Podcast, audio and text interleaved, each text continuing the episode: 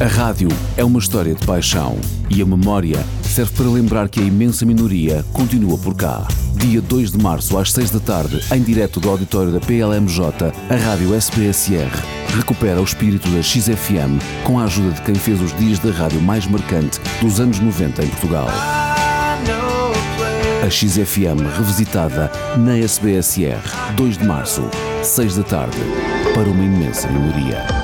XFM. Sejam bem-vindos, já cá estamos para o especial XFM na Rádio SBSR. Vamos no auditório da PLMJ na próxima, nas próximas duas horas evocar essa rádio para uma imensa minoria. Lisboa 91.6, Porto 105.8. A XFM esteve no ar entre 93 e 97 e hoje é recordada aqui.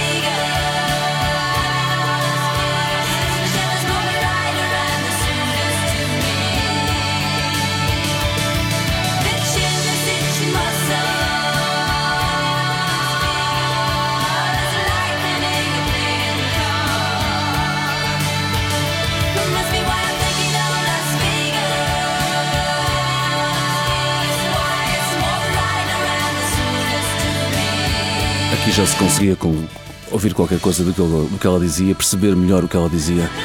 Vem da década de 80, mas houve uma viragem sonora nos, nos Cocteau Twins na década de 90.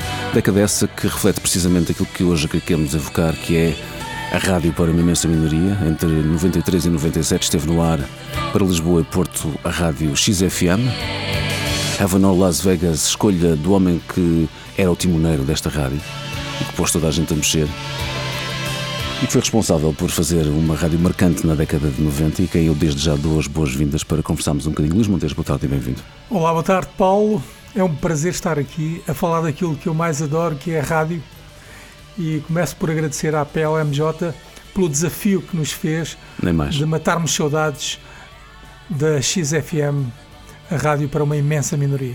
Olha, eh, eh, vamos começar pelo princípio, que tem mesmo que ser, porque este, este foi um projeto eh, de facto realmente inovador. Havia outros, outros oásis, digo por assim dizer, em, em- em algumas outras rádios anteriores, onde havia, pululavam alguns programas de rádio que tinham este espírito, mas fazer uma rádio de gênese com esta ideia eh, de ser uma rádio completamente alternativa em todos os níveis, não só ao nível musical, eh, teve seguramente, eh, antes de começar a, a- a- a emitir, eh, enfim, teve, teve uma construção morosa presumo eu que tenha tido uh, vários estudos para que isto tudo fosse funcionando. Uh, queres contar-nos um pouco como é que surgiu esta ideia? Eu sei que foi o, o, o Emílio Rangel quem lançou o desafio inicialmente, mas depois uh, foi contigo que as coisas tomaram forma e começaram a, funcionar, não é? Sim, eu estava na Antena 3 eh, a dirigir o canal Jovem Público quando fui desafiado pelo grande Emílio Rangel que tinha, teve a audácia de criar uma rádio para uma imensa minoria. Ele, na altura, tinham a TSF e a Rádio Energia e uh, havia muita gente que ouvia a TSF, mas que ficava informado, mas queria uh, mais música. E outra música, sobretudo. Não é? Sim, e, e, como todas as rádios grandes estavam todas nos tops, com, com, com as audiências, com a música conhecida, e era preciso mostrar outra música e, e desafiou-me e, e, eu, um miúdo, não é? a dizer, olha, constrói a equipa, imagina treinador de uma, de uma grande equipa e, e, e, a direção dizer, olha, escolhe os melhores jogadores. Bem, eu pus-me a sonhar e os meus ídolos, eu nem queria acreditar, consegui convencê-los uh, para este desafio. Porque tu próprio também já tinhas um gosto por este, por este lado mais alternativo da rádio, pela descoberta das canções e de, de, outros universos musicais também, não é? Sim, da música ao vivo. Há bocado uhum. estava a ouvir os Cocteau Twins, a Rádio XFM foi a rádio oficial do concerto deles uhum. em Portugal, como foi o Estilo dos Sticks, é? os Lemonheads, uma data de concertos que nós apoiámos. E, e, e, de repente, vem logo à cabeça António Sérgio, o homem do som da frente. Uhum. Bah, será que eu consigo dar-lhe a volta? Aquele vozeirão ter uma rádio.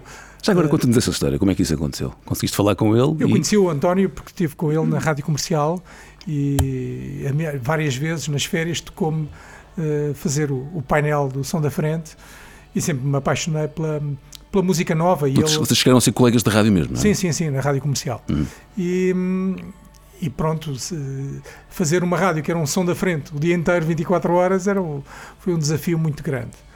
Por outro lado. Mas não era fácil juntar tanta gente com, com, com enfim, com, com, com vivências radiofónicas tão diversas, mas que tivessem depois o comum de descobrir essa, essa, essa nova forma de, de estar em relação à música, não, é? não era muito Sim, fácil. Sim, mas uh, no caso do António Sérgio, que estava na rádio comercial, estava-se já no início da privatização da rádio uhum. e era natural que quem comprasse quisesse fazer uma rádio de sucessos, como é hoje a rádio comercial, uhum. e não havia espaço Já para, pensada nessa, dessa maneira, para, para música alternativa e, portanto, uh, não se adivinhavam uh, bons tempos para quem gosta deste estilo de música e quer estar à descoberta e não se contenta com. Com, mais do mesmo. Com o que lhe impingem e quer descobrir. E, pá, a partir do momento que tinha aquele astrunfo que era o António Sérgio, foi quando falei com o Aníbal Cabrita, disse que tinha o António Sérgio, pá, isto está a ficar sério. Depois o, o Saló, que faziam os dois, as noites de luar na Antena 1, a Silvia Alves, pá, que eu era fã do programa dela, o, o Sete Mares, na Antena uhum. 1, pá, e de repente comecei a ficar com uma super equipa uh, de, de grandes nomes. Depois também, como eu era, não era bem olheiro, era com os ouvidos, andava, andava a ouvir miúdos que estão aqui comigo, a Isilda Sanches, o Rui Portelês, o Carlos Cardoso, que era malta que estava a dar o, os seus uh, passos nas rádios uh, privadas, mas que prometiam locais, vir a ser e que eu acreditava que iam ser grandes. E portanto juntámos aqui o, a experiência. Ainda fui buscar o, o Nuno Carlos, a Sofia Moraes e o Nuno Reis, que é, com, os seus, com as suas grandes vozes. Nós nesta emissão vamos poder ouvi-los. E, Esse espírito de descoberta, não só das pessoas que podiam potencialmente fazer, uh, enfim, uma rádio como esta, mas também, há pouco falavas aí no, no, música ao vivo, a descoberta das bandas. Tu sempre tiveste um, um pouco essa, essa, esse, esse lado de, de, descobridor, de facto, não só dos talentos possíveis para uma rádio, mas também daquilo que podia vir a ser uh, a nova música que pudesse interessar as pessoas, não é? Sim, é, é, é assim que me, que me, sinto feliz, é procurar e uh, tentar ouvir. E, e eu, como fazia rádio, não é? E era fã de, de, destes miúdos todos, para além do, dos grandes nomes. Uh, depois, ainda durante a preparação, lembro-me conseguiu um contrato com a BBC para termos o John Peel. É? Desafiei a Ana Cristina Ferrão a, a fazer os Espanta-Espíritos. Uh, precisávamos, porque a rádio tinha uma frequência no Porto fraquinha em termos de potência, que era a 105.8, mas desafiei o grande José Carlos Tinoco em que ele fazia um, um programa que, que foi de culto, o autorretrato sobre o transistor molhado, pá, foi, era brutal. Pá, e depois foi buscar um, um mago da escrita, da escrita e da crítica, que é, um, é um, que é o João Lisboa, não é? Que está no Expresso. E, pá, e tudo que ele. Eu leio religiosamente o que ele escreve pá, e, e consegui convencê-lo também a colaborar connosco Foi, quer dizer, é, o, é um sonho. É? Era aquilo que se pode chamar um colar de pérolas, portanto. Completamente. como é que é possível ter conseguido reunir esta turma toda à volta da, da paixão pela rádio, não é? Tu também és conhecido por ser uma pessoa que viaja muito, anda sempre de um lado para o outro.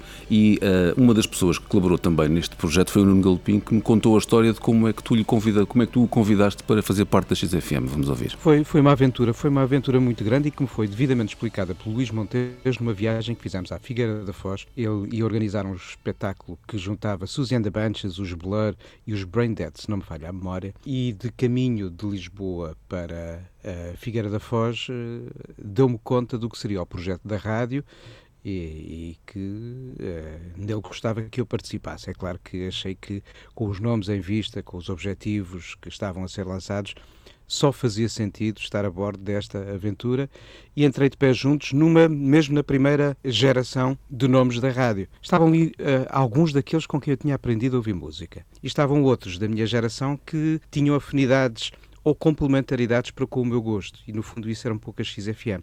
A XFM nunca quis ser uma espécie de rádio de todos iguais, mas sim uma rádio daqueles que se podiam complementar para dar conta do que eram os vários espaços das músicas alternativas. Eu lembro-me que para fazer a playlist, havia um núcleo que fazia a playlist todas as semanas, havia preocupações em ter representados mesmo géneros musicais diferentes com percentagens para que nenhum uh, estivesse sobrevalorizado face aos outros. E no processo de desenvolvimento do que seria uh, a playlist, que foi uma coisa que eu fiz juntamente com a Ana Cristina Ferrão e com o António Sérgio, um, para ensaiar as ideias, ver as percentagens de distribuição da música por horas e isso, em vez de termos os clássicos A, B e Cs da, usados em rádio, tínhamos nomes de cães. Lembro que um deles era Laika, o outro era Milu. Ou seja, as primeiras playlists da, da XFM tinham uh, nomes de cães. Confirmas isto, Luís Montes? Playlists com nomes de animais desta vida. Eram Mas... nomes de código, era um código era um para, para, darmos letras a cada categoria. Não? É? Era para facilitar as coisas, não é? Já, já perceberam que temos aqui também um outro sorriso de uma senhora que, que convidámos também para, para cá estar. Ana Cristina Ferrão, bem-vinda também a esta Olá. conversa. Obrigado, Paulo, obrigado, Luís, ou antes um grande obrigado ao Luís pelos vários projetos de rádio que fez ao longo dos tempos. Uh, é um grande obrigado. Eu acho que uh, existe uma grande uh, necessidade e vontade de manter pessoas alternativas a fazer rádio. os grandes criativos que estão na antena, nós vamos, vamos, ter aqui, por exemplo, a Isilda, que é uma pessoa que eu prezo imenso, o Rui Português, mas temos alguns icebergs no nosso mundo áudio de rádio em Portugal, mas também é muito importante termos pessoas como o Luís Montes, os gestores, as pessoas que são capazes de pôr essas ideias de pé. Uhum. Porque estes criativos geralmente gostam de estarem no seu sítio, ouvir a sua música, a descobrirem e tudo isso. E fazem falta estes, estes homens, como o Luís, mas que têm um costume especial para fazer Rangel, as coisas acontecer. O Emílio é? Rangel, que era um homem também com uma visão enorme, o Luís já há pouco também fez o elogio que é necessário fazer ao Emílio, uh, que têm capacidade para fazer isto, e o Luís mais tarde pôs a rádio comercial onde pôs, e depois pôs a radar onde pôs, e, e, de facto é uma pessoa que nós temos uma, como com o Jaime Fernandes, falecido, Grande Jaime. Uh, um João David Nunes também, estamos aqui algumas pessoas, mas não, mas não há assim muitas. a, verdade, a verdade é esta e convém chamá-las uh, e que as pessoas o reconheçam porque uh, quando o Luís fala com o Sérgio, primeiro o António Sérgio já tinha uma relação com o Luís forte. O Sérgio sempre gostou do Luís, pronto, é a verdade.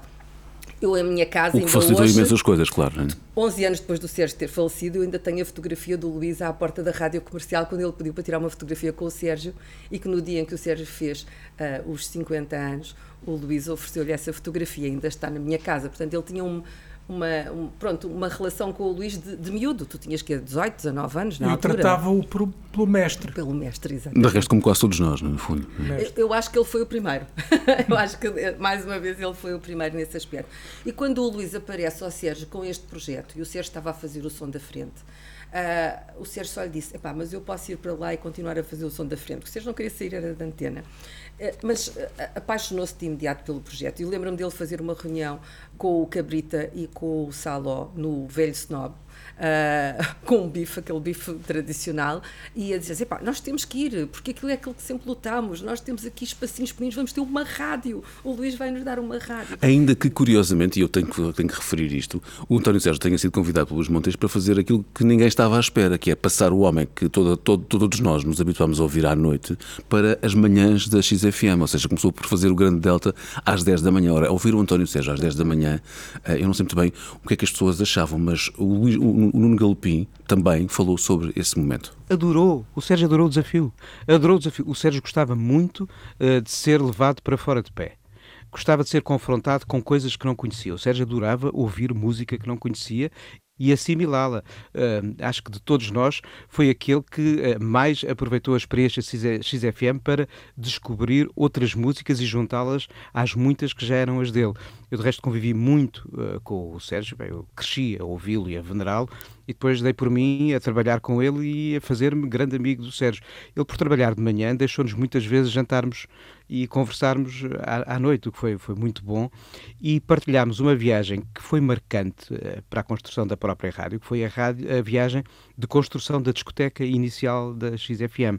Nós fomos a Manchester, a uma convenção, o In the City, porque íamos lá contratar o John Peel para fazer uma hora semanal para a rádio, em exclusivo aconteceu e eu vi o encontro dos dois à minha frente. Um e o outro parecia que havia um espelho no meio, iguais. Estavam encantados um com o outro porque cada um percebeu que tinha um papel relativamente semelhante no país do outro e então sentiam que estavam um pouco a falar para um equivalente seu. Partilhavam da mesma língua uh, e de muitos discos e de muitas experiências. Depois de, de Manchester fomos para Londres para comprar discos, viemos carregados de discos porque estávamos a construir uma discoteca de base para uma rádio que queríamos que fosse diferente. E por isso não estávamos apenas à procura uh, do mais recente Stereo Lab, ou do mais recente Sonic Youth, ou, ou do mais recente Nick Cave, ou Loop Guru, ou Trans Global Underground, o que fosse que estivesse a acontecer. Estávamos muito atentos a ter uma espécie de memória bem representada. Eu lembro-me de trazermos discos dos Love, de procurarmos nas referências dos anos 60, 70 e 80 alguns nomes que não podiam falhar, porque era importante, além do presente, eh, ter o passado sempre devidamente representado na rádio. Naturalmente, num golpinho também aqui evocar esta ideia de que a memória é sempre muito importante para conseguirmos fazer aquilo que pode vir a ser o futuro. Ana Cristina Ferrão e Luís Montes, um, Luís, enfim, eu sei que tu andas sempre lado do outro, não sei se tens mais alguma disponibilidade, mas uh, queres falar um pouco também eh, sobre, além de, de, do lado musical da, da, da, da Rádio XFM, uh, como é que era o espírito diferente que, que se vivia lá dentro? Porque havia ideias que tinham a ver com integração social, com, com preocupações ecológicas. A XFM também, nesse sentido, era uma rádio diferente. Sim, nós tivemos desde o início essa preocupação, de, até fizemos várias campanhas humanitárias que, que apoiámos e divulgámos e fizemos promoção. Eh, era uma das dos nossos cadernos de encargos, era uh, defensora das minorias, divulgadora de manifestações culturais, humanista, pondo a, a, a, voz da estação ao serviço de várias organizações não governamentais que, que a rádio apoiou. Consegui cativar para viabilizar o projeto, o patrocínio da Expo 98. O grande Mega Ferreira apoiou a rádio desde o início. Foi uma boa ajuda para nos mantermos de pé. Uh, houve esta. Um, mas eu tinha a certeza, porque eu há pouco estava a ouvir o Nuno, eu tinha estado em São Francisco, na Califórnia, e, e apaixonei por uma rádio que era a Live 105 de São Francisco, em que era líder da audiência, mesmo passar Smiths e Cocteau Twin, como é que uh, era muito à frente. Assim, nós podemos fazer, desde com uma lógica uh, das outras rádios, mas passando a nossa música e, e com, com a credibilidade de quem a estava a apresentar, não é? Portanto, quando, quando um João Lisboa ou quando o António Sérgio que isto é bom, cuidado, não, não é, vale a pena, até vamos ouvir tudo. E, é, e é engraçado, Paulo, já agora, foi o Luís que trouxe a, a, a, ferramenta, o Selector, que era a ferramenta usada nessa rádio, portanto o Luís não passou só férias. Que ainda hoje nós usamos também aqui, aliás. Exatamente, ele trouxe essa ferramenta que era o Selector, trouxe os manuais, uh, eu é que fiz a instalação, recordas-te, o Saló é que recolhia as músicas uh, e fazíamos a tal, a tal ao fim e ao cabo, playlist, em que também desmistificávamos essa cena da playlist, porque as pessoas associavam sempre a playlist a uma coisa que era o, o top A, não é? E nós tínhamos uma playlist É diferente. uma ferramenta de trabalho. É uma, uma ferramenta de trabalho onde havia a ideia fixa, como dizia o Galopim, havia a Milu, portanto, tudo cãezinhos de banda desenhada, a Laika, que foi ao espaço. E aqui a Ana Cristina foi muito importante, que a Ana Cristina, além de saber muito música, ela é informática, ela sabe muito da- desta parte dos computadores e, da, e foi uma grande ajuda que a Ana Cristina Ferrão nos deu. De facto, é, é- é- é bom que as pessoas percebam que uma playlist não é, não é uma coisa, eh, enfim, negativa. Bem pelo contrário, é, uma- é- é, como tu dizias e bem, uma, uma ferramenta de trabalho que nós precisamos de utilizar para, para nos orientarmos naquilo que está, a que está a ser formatado naquele momento. Mas essa formatação parte muito de quem faz as coisas. E pensar isto é que é, se calhar, o mais interessante. O, o Nuno Galpim também falou sobre a, a playlist da XFM. Havia uma playlist definida sobretudo nos horários a partir das 10 da manhã e até ao, ao fim da noite, com espaço, claro está, para cada um e liberdade para cada um, de, quando entendesse, trocar um tema. Tínhamos um armário ao lado da mesa com as caixas com os discos que estavam em lista nesse momento, mas todos os dias eu trazia discos meus para o estúdio. O António Sérgio entrava todos os dias pelo estúdio. eh, Eu comecei por fazer o painel das 19 horas e depois passei para amanhã. E o Sérgio chegava depois de mim, ele vinha com uma torre de discos e um bolo de chá. E eu sempre a ver qual é que caía primeiro, se os discos, se o chá, nunca houve acidentes. Nunca houve acidentes. Mas sim, havia uma playlist que era relativamente bem respeitada porque estava atenta às sensibilidades de todos nós, era feita por todos nós. eh, E definia um pouco o que seriam os objetivos principais de comunicação. E depois cada um moldava os seus painéis um pouco à sua personalidade, havendo eh, depois espaços ao fim de semana para esse, cunho de autor ser ainda mais eh, vincado em programas específicos. Eu, por exemplo, a dada altura, tive um programa sobre música clássica aos sábados ou domingos de manhã, já não me lembro em que dia era, mas era às 10 ou às 11 da manhã, uma hora, com peças de música clássica. E tive um outro ao fim de semana, à noite, para estar atento ao que acontecia nas várias frentes da música portuguesa, ao qual chamei What Happened to António Calvo. What, Happened to António Calvário é um, é um dos melhores nomes de sempre, não é? Lembras-te bem. Olha, eh, Luís, eu sei que estás com pressa. Obrigado, obrigado por teres vindo a esta, esta nossa conversa. Eh, quando vamos continuar a conversar com, também com a Ana, com a Ana Cristina Ferrão, eh, há mais alguma história que tu queiras deixar no ar que seja, tenha sido importante na tua cabeça sobre, sobre o, que, o que é que foi viver estes quatro anos de XFM? Mas acho que no- eu é que tinha que responder ao acionista, não é? E, e- e houve uma vez um administrador da Luz ao Mundo que, disse, que me disse que se a rádio era para uma minoria, porque é que eu não gravava cassetes e enviava para cada ouvinte? Essa ficou-me para sempre. E portanto, E que resposta que deste esclarecido. agora?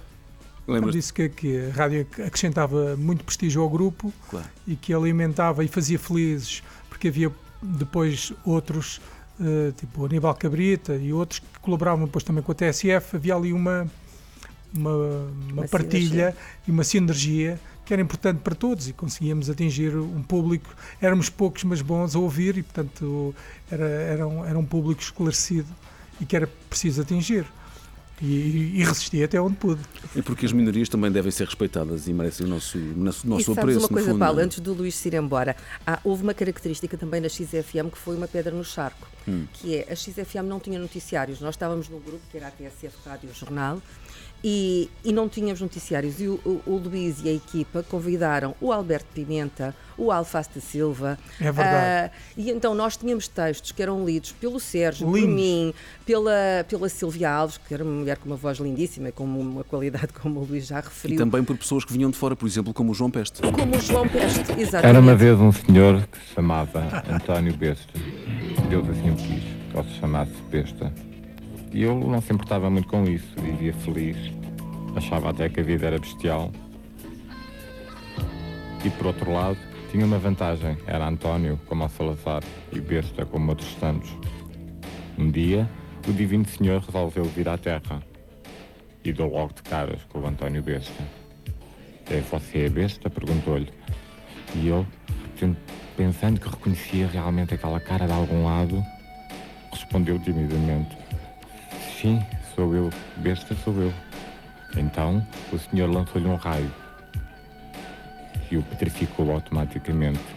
A partir desse dia, o senhor António Besta ficou feito de pedra e cal, mas mesmo assim casou e teve filhos. O mais velho chama-se António Besta Pedrada. Pronto. João Pesta de fazer uma das leituras de cabine nesta, em vez dos noticiários da XFM. Mas era uma pedrada no charco. Uhum. Sim, mais ninguém fazia isto. Porque, não? é? como tu vês, uh, o tipo de textos que se leem são textos alternativos. Claro. Pronto, e quando vês, por exemplo, um Alberto E muito fora do baralho, sim. Uh, é, se calhar ainda é mais fora do baralho do que esse que o João leu. Mas uh, havia outras coisas engraçadas. Eu lembro-me na altura do Natal.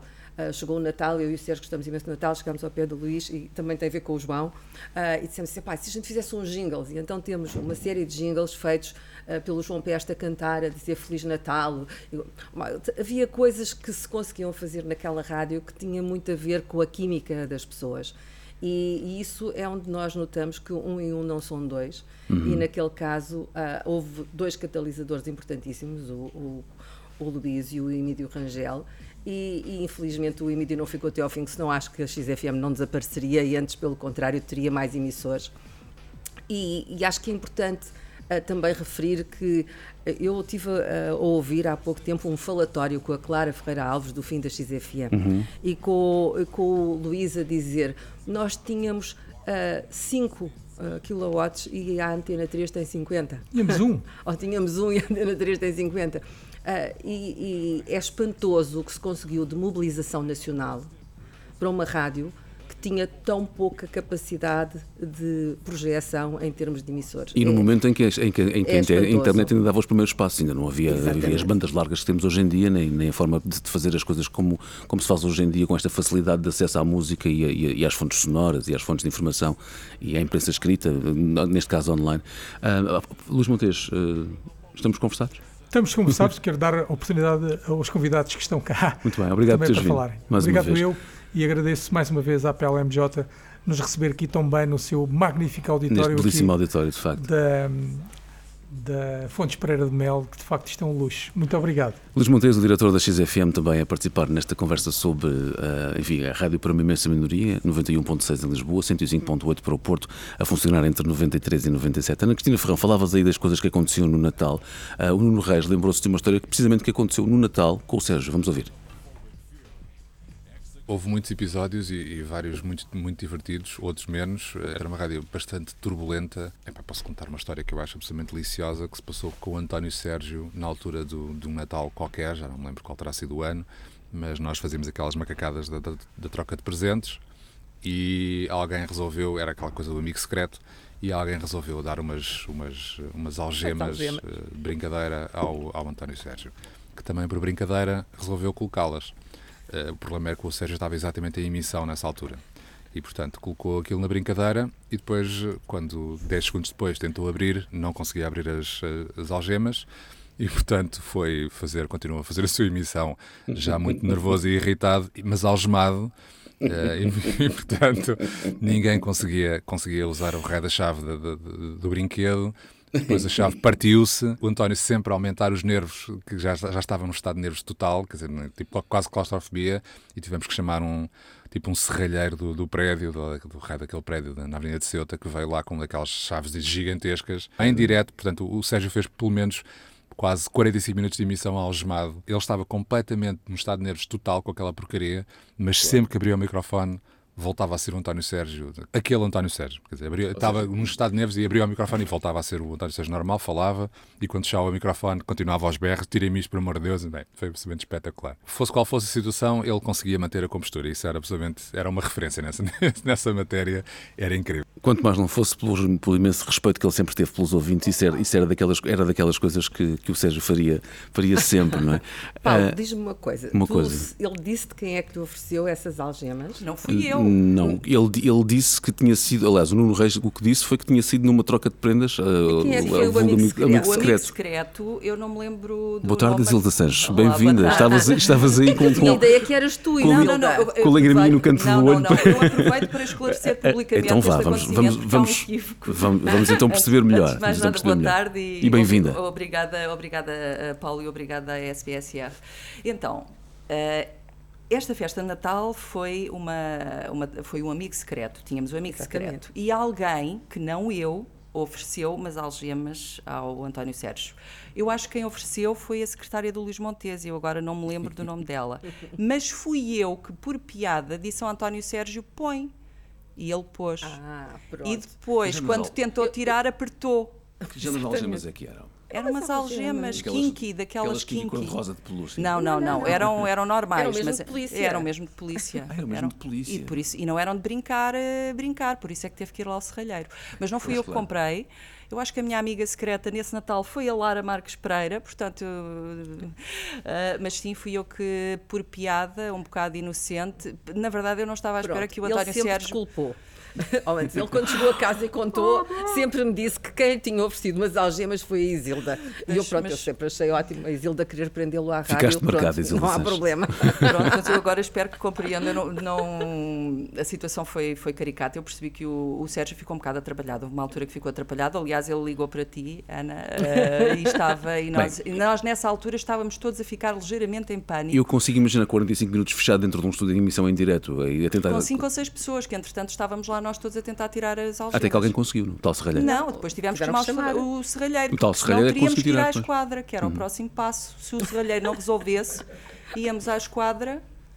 Porque, pronto. a Só- só um polícia tinha a uma chavinha que funcionasse. A XFM era mesmo em frente ao Casal Ventoso, Claro. não era muito difícil arranjar a polícia, mas depois Sim. iríamos à esquadra tentar resolver a situação. Felizmente o serralheiro conseguiu. Mas não fui eu que ofereci as algemas. Muito bem, vamos fazer aqui uma pausa para ver mais uma das canções que na altura me lembro perfeitamente de ouvir no Grande Delta, no tal programa que o Sérgio fazia durante a manhã, entre as 10 e o meio-dia, salvo erro. 10 conf- Era isso, não é? E pela primeira vez na vida, eu que já li- lidava com alguma música mais estranha e até, e até com música africana, nunca tinha ouvido esta senhora. Chama-se Angelique Kidjo e a canção é Batonga. Vamos ouvir.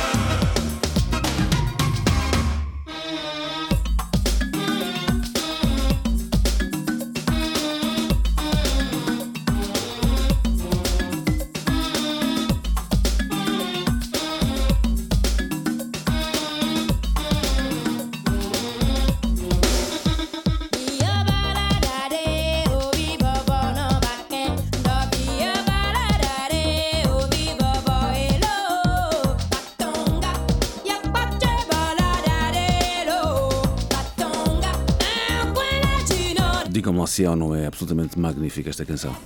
A primeira vez que eu ouvi isto com o António Sérgio às 10 e pouco da manhã, pensava eu, mas como é que este senhor foi parar a este horário? O, Galpim há pouco já nos tinha dito que ele adorou esta ideia de desafio. Ana, confirmas esta informação? É Que o claro. Sérgio gostava de fazer emissão também às 10 da manhã? Adorou fazer Sempre. emissão às 10 da manhã, adorou. Adorou porque era a pedrada no charco, era, era o diferenciador em termos de audiências. O Sérgio fez o som da frente ah, das 2 às 4 da tarde e depois das 4 às 6 da tarde, numa altura em que o Pilo também passou para as tardes e na altura ainda estava na comercial. E depois, naturalmente, foi recambiado novamente para, para 1 às 3 da manhã e da meia-noite às 2. Portanto, a pedrada no charco era de facto ter uma emissão como a do Sérgio. ah, no horário nobre da manhã, que era o 10 meio-dia, à época.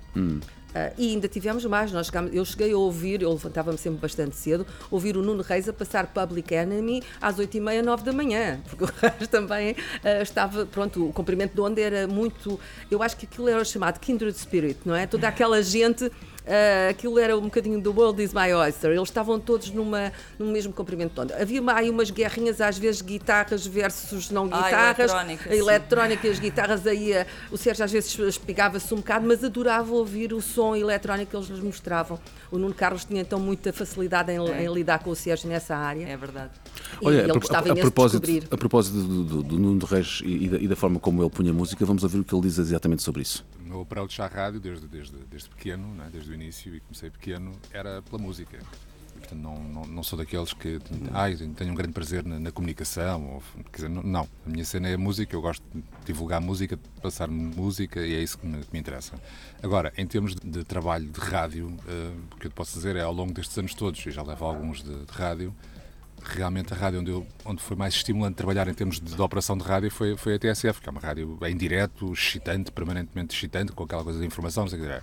Em termos de, portanto, de animação de rádio, eu gostei muito da TSF e, e para mim foi um, uma das rádios que mais me ajudou, digamos, a crescer enquanto, enquanto animador de rádio. Agora, obviamente, pelo lado da música, um projeto como a XFM para mim era completamente sedutor em todos, em todos os sentidos, porque era a música, quer dizer, à partida seria para trabalhar com a, com a, com a música que eu gostava de ouvir e que, e que também divulgava. No, eu continuei a manter um, um programa na Rádio Energia, que era o programa de música alternativa da Rádio Energia, portanto, era como, em vez de ter um programa, teria uma rádio inteira para, para passar a música que gostava. E ao mesmo tempo foi como, como disseste, quer dizer, foi a perspectiva de quando comecei a perceber quem é que ia para lá, quer dizer, não havia dúvidas que seria pelo menos um projeto sólido e não uma, digamos, não uma brincadeira, não é? Cá está mais uma vez esta ideia de liberdade e de criatividade e de diversidade dentro da rádio. Ah, Isilda, tu também, ah, enfim, que, que horário é que fazias na altura, quando entraste para a Eu X? entrei para a produção. Primeiro? Eu entrei para a XFM porque fiz, estava a escrever no set na altura Uhum. e fiz uma reportagem, fiz perfis de todos os animadores da rádio na altura. Sim. Ahm, portanto, isto deve ter sido em outubro de 93, setembro, outubro, provavelmente, um pouco antes do, do início. Depois, eu sei que foi em janeiro, porque eu fui consultar a data hoje. na- quando os Chutes e Pontapés fizeram 15 anos, fizeram uma festa no Porto, alugaram um autocarro que foi de Lisboa para o Porto, com vários jornalistas e. ah, onde ia o Luís Montes, eu Claro. ia também, Claro. Lembro-me que o Nuno Calado era uma das pessoas que ia também nesse, nesse autocarro e estávamos sentados uh, um junto ao outro e o Luís Montes às tantas durante a viagem foi falar comigo, dizer-me como tinha gostado do trabalho que tínhamos feito no set, não tinha sido só eu, acho que o Rui Miguel também tinha feito essa reportagem, como tinha sido interessante e como estava a precisar de gente nova para, para a XFM e eu, sim, claro, acho perfeitamente normal. A conversa ficou por ali. Ele voltou a dizer qualquer coisa como estamos a precisar de gente nova para a XFM. Sim, até que o Nuno Calado me diz: Olha, que eu acho que ele estava-te a convidar para ir para a rádio. E eu: Ah, estás maluco? Depois, passado um mês, mais ou menos, acho que é o Nuno Carlos que me telefona a convidar-me. O José Carlos Malato tinha saído, portanto havia uma vaga, ah, não propriamente para fazer emissão, mas para fazer produção, ou seja, para escrever textos, eh, sobretudo para o Triplex, que era um programa de fim de semana em que se faziam destaques a discos e a bandas, passava-se uma música, três músicas de um artista e faziam-se textos. E eu, como era jornalista, tinha alguma facilidade nisso. Eu tinha muita informação, aliás, isso acabou por ser um obstáculo, digamos que à minha agilidade ao microfone, porque eu queria era pôr tudo cá para fora. E então, Tinhas muita informação por como? Porque era jornalista e tinha muita informação. Não havia internet nessa altura, as tuas fontes Não, eram a, outras. então. a- a- a Ana Cristina é a grande responsável pela introdução da internet na XFM. O primeiro e-mail que eu tenho é graças à Ana Cristina. Eh, Eu acho Dominava a tecnologia na altura. não é? Sim, eu lembro-me perfeitamente da Ana Cristina ter, lá, ter ido lá, ter deixado a internet disponível, termos criado e-mails e passado pouco tempo a ver eh, chats e fóruns e estarmos em contacto com os ouvintes. E essa parte foi extremamente importante para criar um culto que podia até ser pequeno, na verdade, mas que depois eh, multiplicou-se de uma forma absolutamente inacreditável depois do fecho da XFM. Quero eu dizer que quando a rádio estava aberta, a noção que nós tínhamos das pessoas que ouviam a rádio era muito diferente daquela que tivemos depois, mesmo nas audiências. Nós não éramos uma rádio muito ouvida, não tínhamos essa sensação. Ah, depois da rádio fechar, entretanto, percebemos que afinal ah, tinha ficado assim uma grande marca e tinham ficado muitos ouvintes órfãos, mas eu acho que nós não tínhamos noção nenhuma disso quando lá estávamos. Já havia formas de ouvir a rádio na internet nessa altura também? Não, Ainda não. não. Não havia players nessa altura? Não, não, Portanto, não. As pessoas só conseguiam Ana ouvir Cristina certamente Porto, em poder-te Lisboa. a dizer melhor do que eu o que é que se passava, mas e-mail, a internet não tinha som e não tinha imagens em movimento. Tinha fotografias rudimentares e tinha texto. Portanto, a interatividade que existia era nos chats, sobretudo, a facilidade que nós tínhamos de falar com os fóruns. ouvintes nos fóruns. sim. Nos fóruns. E, é- e é- e o feedback que vocês tinham era, era diretamente nesses, nesses fóruns de internet. Eu, Ainda- eu lembro-me que a tinhas RTC. é- por é- fax, portanto, Sim. Ah, pois, exatamente, ainda tá- havia- ainda havia o fax sim, nessa altura. Mas eu tenho faxes de pessoas na altura em que foi o fecho Sim, ah, sim, que sim. mandavam N faxes. Sim, foi uma não se- loucura. E no tínhamos- Não sei se vocês sabem, mas a etc.pt, acho que é assim que se chama Sim, sim. o site, Sim. ainda tem ah, fórum. o tal O fórum, fim, sim. onde estão ah, ainda as mesmas mensagens desde 1997, ainda estão lá as mesmas mensagens das pessoas que ah, na altura fizeram, ah, enfim, choraram basicamente sobre o leite Mas derramado. aí a internet caso. já era muito sofisticada quando isso Ah, em acontecia. 97 não era assim tanto. Não, era não, assim pa- tanto. para nós na altura, o que aconteceu com o fim da XFM, essa capacidade de termos Ah, sim, quase claro, um o site que que era claro. gerido Sim, externamente, porque não éramos nós que Exatamente, não. fazíamos, isso para nós foi um, o Era chamado quase um trabalho salto de fãs, quântico. no fundo, não era? E foi um pulo quântico, era uma coisa que nós não, não achávamos sequer que fosse possível. As coisas evoluíram muito a partir do ano 2000 com a internet. Aquilo que aconteceu entre 95 e 97, parece que todos os anos, a, ca- a cada, a cada ganho de capacidade do e-mail, nós ficámos, ficávamos excitados com o futuro brilhante que, que estava a acontecer à nossa frente. Mal sabíamos nós que em 2021. pronto. Bom, estamos todos, Estamos de, estamos todo todos lado. de acordo que isto era, era sobretudo um, um projeto de paixões, não é? O Nuno Reis também acha o mesmo. digamos, era tão livre, era tão absolutamente apaixonado eh, pela música, era uma paixão tão, tão grande e tão, e tão sem limites pela, pela música, que nos levou a cometer, obviamente, erros de epá, que a paixão nos leva a cometer, como é óbvio, não é? Portanto, há- provavelmente apostávamos em coisas e insistíamos em coisas que ou que estavam muito à frente ainda do seu tempo, provavelmente, ou então que realmente eram, correspondiam a paixões quase pessoais e obsessões pessoais que depois não tinham grande reflexo cá fora. Acho é que isso depois, para quem olhava para a música como nós, ou seja, pelo prazer de conhecer e descobrir coisas novas, pá, a XFM seria obviamente uma rádio perfeita, porque nós todos os dias, a nossa playlist era, era de voracidade total, não é? Quer dizer, nós não tínhamos aquelas coisas de estar a fazer contagem dos temas que já estão há não sei quantas semanas em lista e agora se calhar é melhor trocar para o single novo, quer dizer, não havia nem rigorosamente nada disso. Para nós era, chegou este disco novo, é do caraças, vamos metê-lo a tocar. Pronto. As nossas reuniões de lista eram cada um levava os, seus, os temas que gostava e, e votávamos, quer dizer, e portanto agora, mas basicamente ninguém estava preocupado em saber se aquilo era o single, se era o, se era o que ia ser o próximo, isso era indiferente, completamente indiferente. E é claro que isto teve um impacto enorme no público. eh, segundo o Nuno Galpinha, a XFM na altura era uma rádio absolutamente marcante também. Eu acho que há dois patamares em que temos de avaliar o impacto da X. Um deles tem a ver com o modelo de negócio.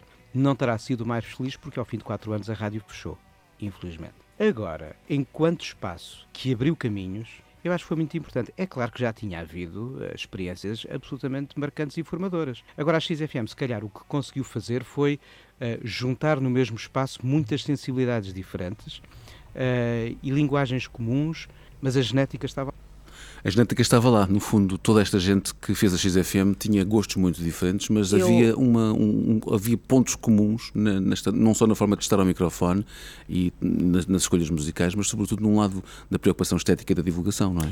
Eu acho que a questão do modelo de negócio, não, a mim, eh, pronto, mesmo em, em retrospectiva, não me parece que estivesse errado o modelo de negócio. Acho que o que não houve foi capacidade para que esse modelo de negócio tivesse o investimento necessário para ter eh, uma divulgação no éter superior e não houve a capacidade tecnológica, como temos hoje, por exemplo, nas rádios, de estar a transmitir via internet. Uma coisa é certa, as pessoas que estavam cá e conseguiam apanhar a rádio em Lisboa e no Porto, gravavam as tais cassetes e, e os- aqueles mini discs e aquelas, todas aquelas panóplias que existiam na altura que agora já não conseguimos ter essas aparelhagens disponíveis.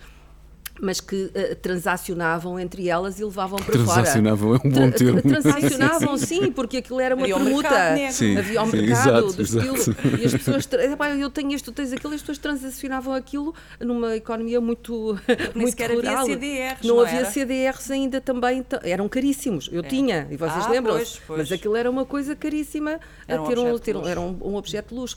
Porque, por outro lado, por exemplo, o Montias podia não haver dinheiro na rádio para uma série de coisas, mas sempre houve dinheiro para comprar comprar discos. Ah, As editoras também olhavam para a rádio não para divulgar aqueles ah, sucessos imediatos, que, Sim. Até porque a mas, X não fazia esse trabalho, não é? ah, mas levavam para lá tudo o que era ah, coisas novas que apareciam, porque sabiam que tinham ali pessoas Ou fundos de catálogo preciosos, eventualmente. E se não também, é? levassem, íamos nós lá buscar. Eles iam buscá-los, exatamente, exatamente. estávamos- Abriam-vos as portas, eu, no fundo. eu, é? eu acho que aí há- nós temos que dar crédito a uma coisa e eu eh, aproveito para dizer que eh, esta é encomendada eh, pelo Nuno Carlos. Um, o Nuno Carlos, eh, que foi uma das pessoas que esteve na XFM, era um- um- a pessoa que ia levantar os discos. Uh, Uhum. Os discos eram levantados numa primeira fase na Contraverso e na Bimotor. Depois deixou de ser também na Contraverso e passou a ser só a Bimotor. Foi essencial esse trabalho. Mítica lógica do- dos restauradores, salvo erro, não é? O cantinho dos restauradores. não é? Nós depois até íamos buscar ao Benfica, a Bimotor. Isso era aos eh, armazéns, Sim, pois. sim.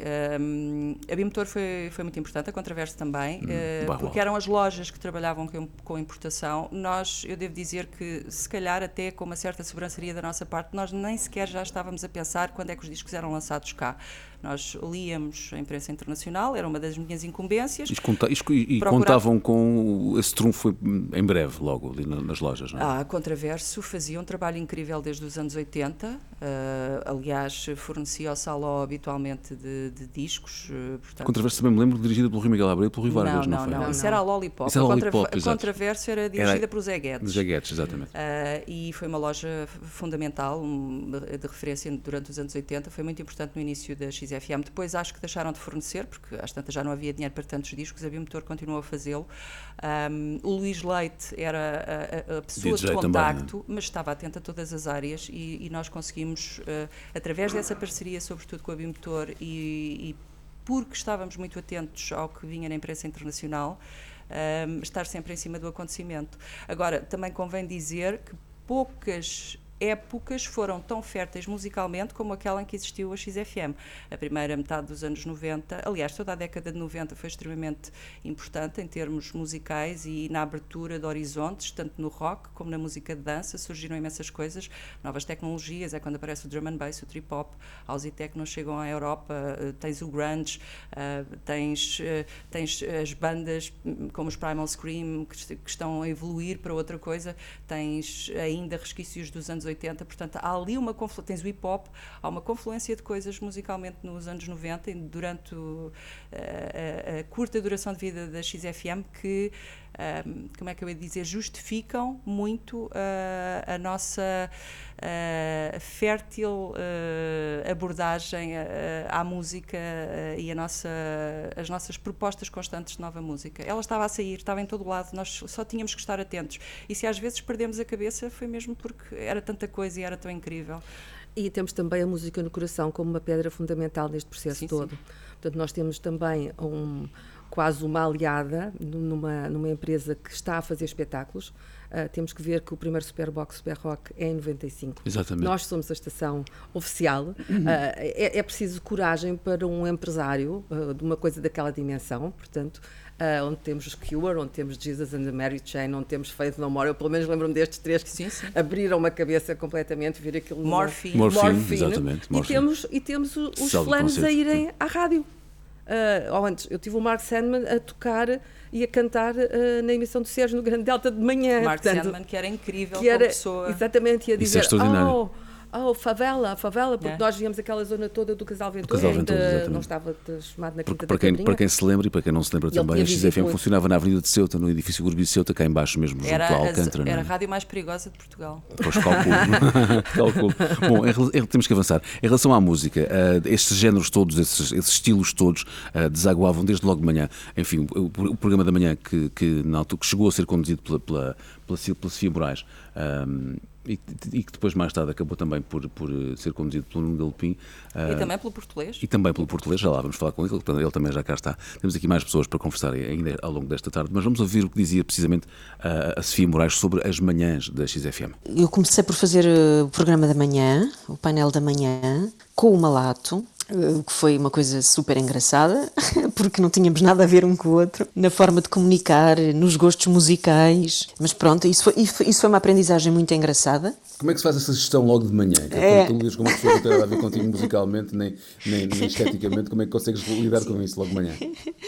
Não foi fácil a adaptação, de facto, até porque a forma de comunicarmos era de facto muito diferente. Independentemente dos gostos musicais, tudo isso é ultrapassável. Sim, digamos que, o- que o- que o era um rapaz que ainda hoje é mais expansivo, não é? Muito mais, claro, sim. Mas foi giro, isso foi, é deu uma dinâmica. Não, não, foi ótimo. Para as manhãs ele puxava imenso por essa, esse lado mais animado. Ambos absorvíamos um pouco um do outro e, portanto, é- foi engraçado. Uma lata, entretanto, saiu porque acabou eh, por de não se identificar com o projeto, não é? Acabou, pronto. E depois foi para a Renascença, onde. De facto, era muito mais a. Foi o meio de- Sim, sim, era mais a praia dele, não é? E eu mudei de horário também, se não me engano, passei para amanhã 2. Pronto, há pequenos pormenores, detalhes que ficam lá. Para quem começou um projeto desses desde o início, eh, eu calculo que tenha sido uma rádio que deixou marcas, até porque foi, era um projeto muito inovador na altura. Sim. Quais foram assim os momentos mais marcantes para ti, enquanto profissional de rádio, dentro da, da XFM e dentro daquele espírito que a XFM tinha, que era único no panorama radiofónico nacional na altura? Eu geralmente, em quase todos os projetos por onde passo, aquilo que eu mais trago comigo de marcante são as pessoas. As pessoas, o método de trabalho com as pessoas, a relação com as pessoas, as relações que correm melhor ou aquelas que correm menos bem, eh, acaba sempre por ser aquilo que eu trago, e é essa experiência. Pronto, e na XFM, de facto, isso foi muito enriquecedor, porque trabalhei ali com pessoas que já traziam muitos anos de rádio e, e muita sabedoria, e portanto, isso acho que foi aquilo que para mim foi mais marcante. Pronto, e depois aquelas coisas que se calhar eu não soube aproveitar bem na altura, que não tinha bem noção delas e que hoje à distância, essas sim também guardo em mim para que isso não me volte a acontecer, não é? Para que aproveite bem, porque há sempre coisas que tu no momento não avalias como deve ser, de coisas que eu podia ter aprendido ainda mais nessa altura com essas pessoas, com o António Sérgio, com o Ricardo Saló, por exemplo. Mas pronto, basicamente eu acho que sim, aquilo que eu trago mais é a relação com as pessoas e como isso depois se, se transpões isso para, para o trabalho, para a tua emissão, para a tua forma de trabalhar, para a tua aprendizagem. Sofia Moraes também a dar-nos conta então da forma como enfim, eh, viveu estes, estes anos, eh, não só eh, enquanto animadora, mas também como profissional de rádio e com a relação entre as pessoas. Era, era Isilda e, e, Ana Cristina, eh, vocês que estiveram lá diariamente durante este tempo todo, era de facto importante esta relação de camaradagem e de espírito de equipa na XFM, não é? Eu acho que as relações entre as pessoas são, equipa, são importantes em todas as equipas. Claro. Ahm, e nem sempre é só camaradagem, também temos que ser honestos. Claro, Obviamente, é, é como na vida, no fundo. é? Também nos zangamos, claro. claro. E às vezes até quase todos os dias por razões eh, de ordem Epá, nós profissional ou trancávamos pessoal. por questões perfeitamente eh, compreensíveis, como como é que tu não gostas desta música, é tão boa, acho, acho inacreditável tu não Isso é gostares velha- de é drum and bass. história do- absurdo. velha acho inacreditável é? tu não gostares de drum and bass. Porque nós, nós que vivemos estas coisas desta maneira tão intensa, somos, digo eu, eu falo por mim, eh, achamos que os gostos de facto se discutem, têm que se discutir, que é para isto- tudo isto poder avançar, no fundo. Não é? Sim, mas lá está, nós estávamos todos tão entusiasmados com a música e acho que às vezes era mesmo dessas quesilhas, desses pequenos conflitos que nascia, que nascia aqui- aquilo que fazia de facto a XFM especial, que era tu não saberes o que é que ia a, a tocar a seguir. Nós tínhamos playlist, nós tínhamos de facto uma vontade de tentar ter uma certa formatação na rádio e havia as apostas e havia as reuniões, mas a probabilidade de tu adivinhares qual era a música que vinha a seguir eh, na XFM era eh, ínfima, porque qualquer coisa podia acontecer. Ah, não só ah, começava logo pelo facto de nós usarmos discos. Nós, uh, usando os discos, eles não saíam todos pela mesma ordem. Nós sabíamos que podíamos abrir a, hora, tínhamos que abrir a hora com um daqueles discos que estava em aposta. Mas os discos que vinham a seguir tinham que ser tocados. Ou seja, hoje em dia estamos todos habituados a fazer ah, rádio com a playlist a sair ah, através de um software de computador e está tudo alinhado. à- nessa altura não era isso que acontecia. Havia cartuchos, havia uma série de outras coisas. As entrevistas ainda eram feitas em bobina. Ahm, mas a relação entre as pessoas foi de tal forma especial que acho que nós nem sequer tivemos ah, problemas, não tivemos pudor, ou seja, estávamos tão, tão próximos uns dos outros que nos chateámos uns com os outros muitas vezes. Claro, é a vida. Olha, a propósito das, das apostas, que tu há pouco falavas aí, enfim, era, era, um, era um marco importante da, da, da- XFM, porque são aquelas canções que rodavam com muita intensidade. Há uma história absolutamente deliciosa que vamos ouvir, contada pelo Nuno Galopim. Havia um núcleo que fazia a- a playlist e era dentro desse núcleo que eram votadas as apostas, que eram seis por semana. E uma vez fiz uma malandrice, porque, sabes, como os Duran Duran sempre foram maltratados eh, por uma certa elite do pensamento sobre música na nossa terra. É coisa que eu nunca poderia permitir, sempre que toquei desde que faço rádio, sempre escrevi sobre eles desde que escrevo em jornais. Isto já vem desde o do final dos anos 80. E sai um disco dos Duran Duran quando a XFM está a operar, em 1995. Não era um disco particularmente interessante. Mas eu queria meter aquele disco na, na playlist e queria meter aquele disco nas apostas. E então pego numa versão que eles têm do 911 is a Joke dos Public Enemy e digo isto é uma nova banda americana, vejam lá. E todos votaram que sim. E eu no fim disse, ok, acabaram de pôr Duran Duran na playlist. E foi aposta durante uma semana. Eu acho, acho que mudou muito a, a percepção geral do que são os Duran Duran com o passar do tempo e, sobretudo, com o facto de nomes como uma Courtney Love ou um Billy Corgan os apontarem como referências eh, maiores da sua própria formação individual, enquanto músicos. E de repente toda uma nova geração cresceu sem os macaquinhos da cabeça da geração que eh, ouvia música nos anos 80 e que achava que aquilo era uma chachada. E hoje vamos ouvir discos como o primeiro álbum All Rio e aqueles discos são de facto grandes clássicos. Eu toquei-os na XFM, sim. Velhacaria da parte do Bruno Galopim para conseguir pôr os, os, os Duran Duran na playlist da XFM. Eu não me lembro dessa história, mas lembro-me que, por exemplo, o loser do Beck não entrou, não foi aceito como aposta. Pois não. Estranhamente, não é? Fui eu que propus e não foi aceito. Temos pena. E, e Portishead a primeira vez também não foi aceito. Ah, mas vamos- já, já vamos ouvi-los daqui a bocadinho aqui. Ana, esta é para ti.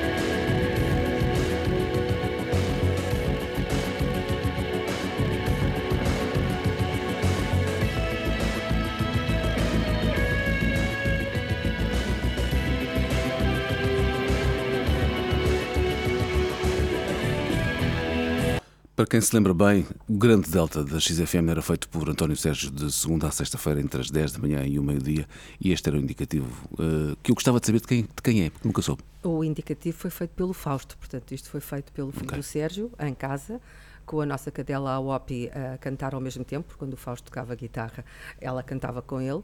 É com o pai ah, a dizer-lhe, ok, mais para aqui, mais para lá, mas, e depois foi gravado pelo Ricardo Camacho. E que depois teve a voz Ou do antes, Sérgio em direto, sempre com cima coisa do, do que indicativo. ainda não referimos aqui, é que Sim. os jingles foram feitos pelo Ricardo Camacho. Ah, Da sétima legião, exatamente. Legião, são os jingles- extraordinários. Sim. Extraordinários. Os jingles todos da XFM, quer dizer? Os jingles todos oficiais da XFM foram feitos pelo Ricardo. Agora Convite percebo porque é que estas guitarras do- são tão prementes. Soam de facto É. à, à lá a sétima legião. essa- essas guitarras do Fausto, Uhum. obviamente que o Fausto não é um profissional, não é um músico profissional, ainda continua a tocar Mas esboçou a melodia, no fundo. é? Ah, esboçou e tocou-a. Claro. Portanto, isso foi tocado por ele, mas teve aí a mãozinha da produção ah, e vê-se aí que há aí um. A É o produção, eco. o eco do É o Camacho eco está ali, não é? lá, Aquele está eco lá. muito 80s do, do Camacho ah, está aí. Muito bem. o António eh, Sérgio também fez o grande Delta à tarde, já agora convém Sim, fez, passou depois uma mais tarde para as passou 5 da tarde, não foi? Para as 5 da tarde, exatamente. Para as 5 ainda 5 e às 7, talvez. Aí chegou a ter lá a tocar também ao vivo o Phil Hendrix. Uhum. eh, E o Ben Harper não foi e lá? o Ben Harper também. Ou antes, O Ben Harper de ser em Portugal nessa altura, era no um fundo. desfile, Foi a primeira vez era que um ele veio cá. Mas ele depois disso veio cá várias disso vezes. veio cá várias vezes. Sim. Mas, Paulo, é importante referir também o trabalho dos técnicos eh, na XFM, porque esta gente Os era técnicos toda de louca. sonoplastia, estás a falar, é? Sonoplastia, Sim. exatamente, porque eh, estamos a falar de. Éramos todos um bocadinho. Aquilo era quase uma comunidade, entre aspas, sem haver nada desse que. Mas havia ali uma comunidade criativa. Aquilo era quase o polo criativo da, da, da Avenida de Ceuta. E as pessoas tinham ideias, e às vezes tinham ideias de um dia para o outro, e os técnicos e as pessoas da produção, tu depois saltaste daí, eram desafiadas às vezes para, para diretas, para olha, agora amanhã vem cá o não sei quantos, então, mas eu não tenho nada, então, mas e, e- pessoas com alguma responsabilidade, não é? Claro, claro. Ah, por isso, ah, acho que Mas há aqui bom. também esse chapéu a tirar à, à equipa técnica, quer da TSF na altura, quer da própria XFM. Sim, sim, eram sempre muito prestáveis. Exatamente. Este- Então, para pessoas como eu, que tecnicamente era completamente Contavas sempre com a ajuda dele, era importante O saber, Beto, saber o que se podia contar com isso. não é? eu, lembro- eu gravava César, sempre sim, com o sim. César, eu gravava muitas vezes com o Paulo Castanheiro, era o meu favorito, ou antes que foi o que me calhou e ficou favorito porque me calhou, não é? Pois, exatamente. Mas- Este, este grande delta da, da- da- este grande delta da, da XFM feito pelo António Sérgio era, era enfim, um, um grande caudal de música que eu, eu estou, estou a dizer isto porque nós estamos a tocar em fundo agora o Nos Fatelican, que era, que era porventura um, um- um- tal como foi o Batonga há pouco da Angelique Kidjo, este tema do, do- este, este músico eh, incrível que nos Fatelican era, era um dos, enfim, do- do- dos marcos emblemáticos das, das emissões do Sérgio que ia, ia, como sempre foi, a muitos quadrantes diferentes. Não é? ele, tinha, ele tinha um apreço muito grande pelas músicas do mundo também. Ah, te- o Sérgio sempre foi uma pessoa que teve um ouvido muito esperto. E, e era muito permeável àquilo que mostravam em termos de som. E portanto há sempre aquela, aquele tema que é chegam os ouvintes com discos novos chegam os colegas com discos novos. E eu acho que esta gente toda continuava a partilhar olha ouvi isto, ouvi aquilo. E muitas vezes gostavam de coisas que não se enquadravam na emissão que estavam a fazer mas não tinham problema em passar ao outro Claro. e o Sérgio, quando foi, teve o desafio da manhã, eh, nós escolhemos o nome Deitados na Cama, como geralmente fizemos com quase tudo, como a Hora do Lobo, como eh, exceto o Rose Rock, foi o João que escolheu. Os outros foram todos criados assim de papo para o ar, a dizer assim coisas que rimam. Eh, o Grande Delta foi um bocadinho eh, aquilo que ele sentia: eu vou estar na manhã, eu não posso só fazer música alternativa, eu não posso pôr metal só, eu, eu tenho que ter ali uma tem que abrir, não é? E portanto, esse delta da grande música ah, foi aquilo que o inspirou para, para fazer essa emissão da manhã. Pontuado por rubricas emblemáticas como o teu Espanta Espíritos, por exemplo, Sim, ou Santuário. aparições, enfim, ah, aparições. Santuário, Colher de Colher de Blues. Blues. ah, eu, o Espanta Espíritos ah, depois repetia na emissão do Cabrita. Ou antes, foi a primeira vez que eu fui paga em rádio. Tenho que agradecer isso ao Luís Monteiro. Sério? eu nunca fui paga em rádio, ah, exceto Não na- eras paga pelas coisas que fazias para o Paga da Frente? comercial, não, nunca. Eu a primeira Eu vez quero fui- dizer que- fui paga em rádio foi, foi pelo Luís Eu aproveito, Montes. para, eu aproveito para o facto de estar aqui ao microfone e estar a enfrentar a Ana Cristina para dizer que as tuas rubricas no Som da Frente do António Sérgio foram das coisas mais influentes que eu ouvi em rádio toda a minha vida. Obrigado. Pronto, olha, uma, Obrigada. uma troca, uma troca Uma de troca de sem galhardetes. direitos. Obrigada. Olha, Acho Ana Cristina lamentável Ferrão, não vamos ter que dar a entrada também ao, ao Rui Português, que ali E está sim, também já para, para conversar um bocadinho connosco. Tem Foi um ser. gosto muito grande ter-te nesta emissão. Foi, Obrigado por teres um, vindo. foi uma paixão de novo voltar aqui por, e, eh, estar na rádio. Voltares também de novo a reviver estes momentos É mesmo. históricos daquilo que foi Um beijo a tua todos. passagem e a passagem do Sérgio, do saudoso António Sérgio, ahm, nas emissões da, da XFM. Um beijo, obrigado por teres vindo. Obrigada a todos. E vamos, vamos passar de novo à música, desta vez com uma, com uma escolha, uma escolha que o Nuno Reis eh, deixou no ar para ouvirmos também aqui.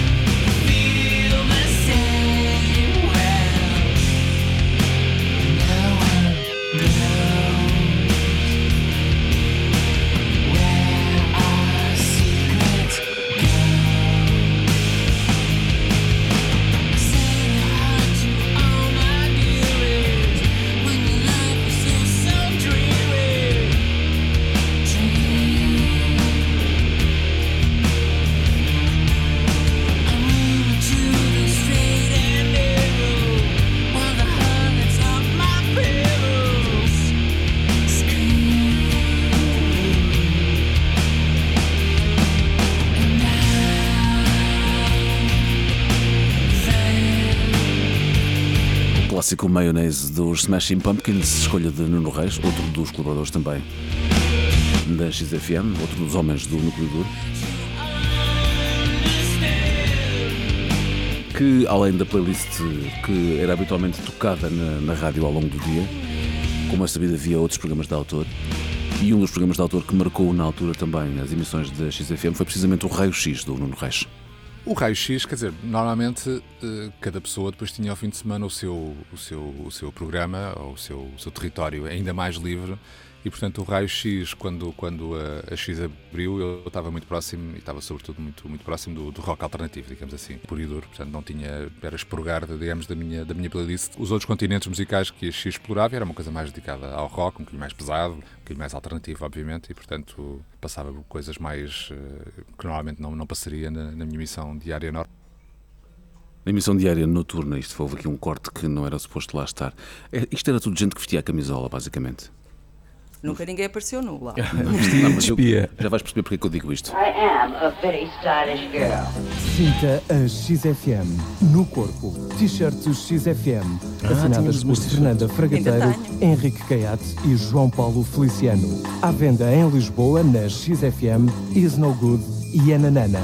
No Porto, nos bares Labirinto e 31. How do I look? T-shirts XFM. Very good.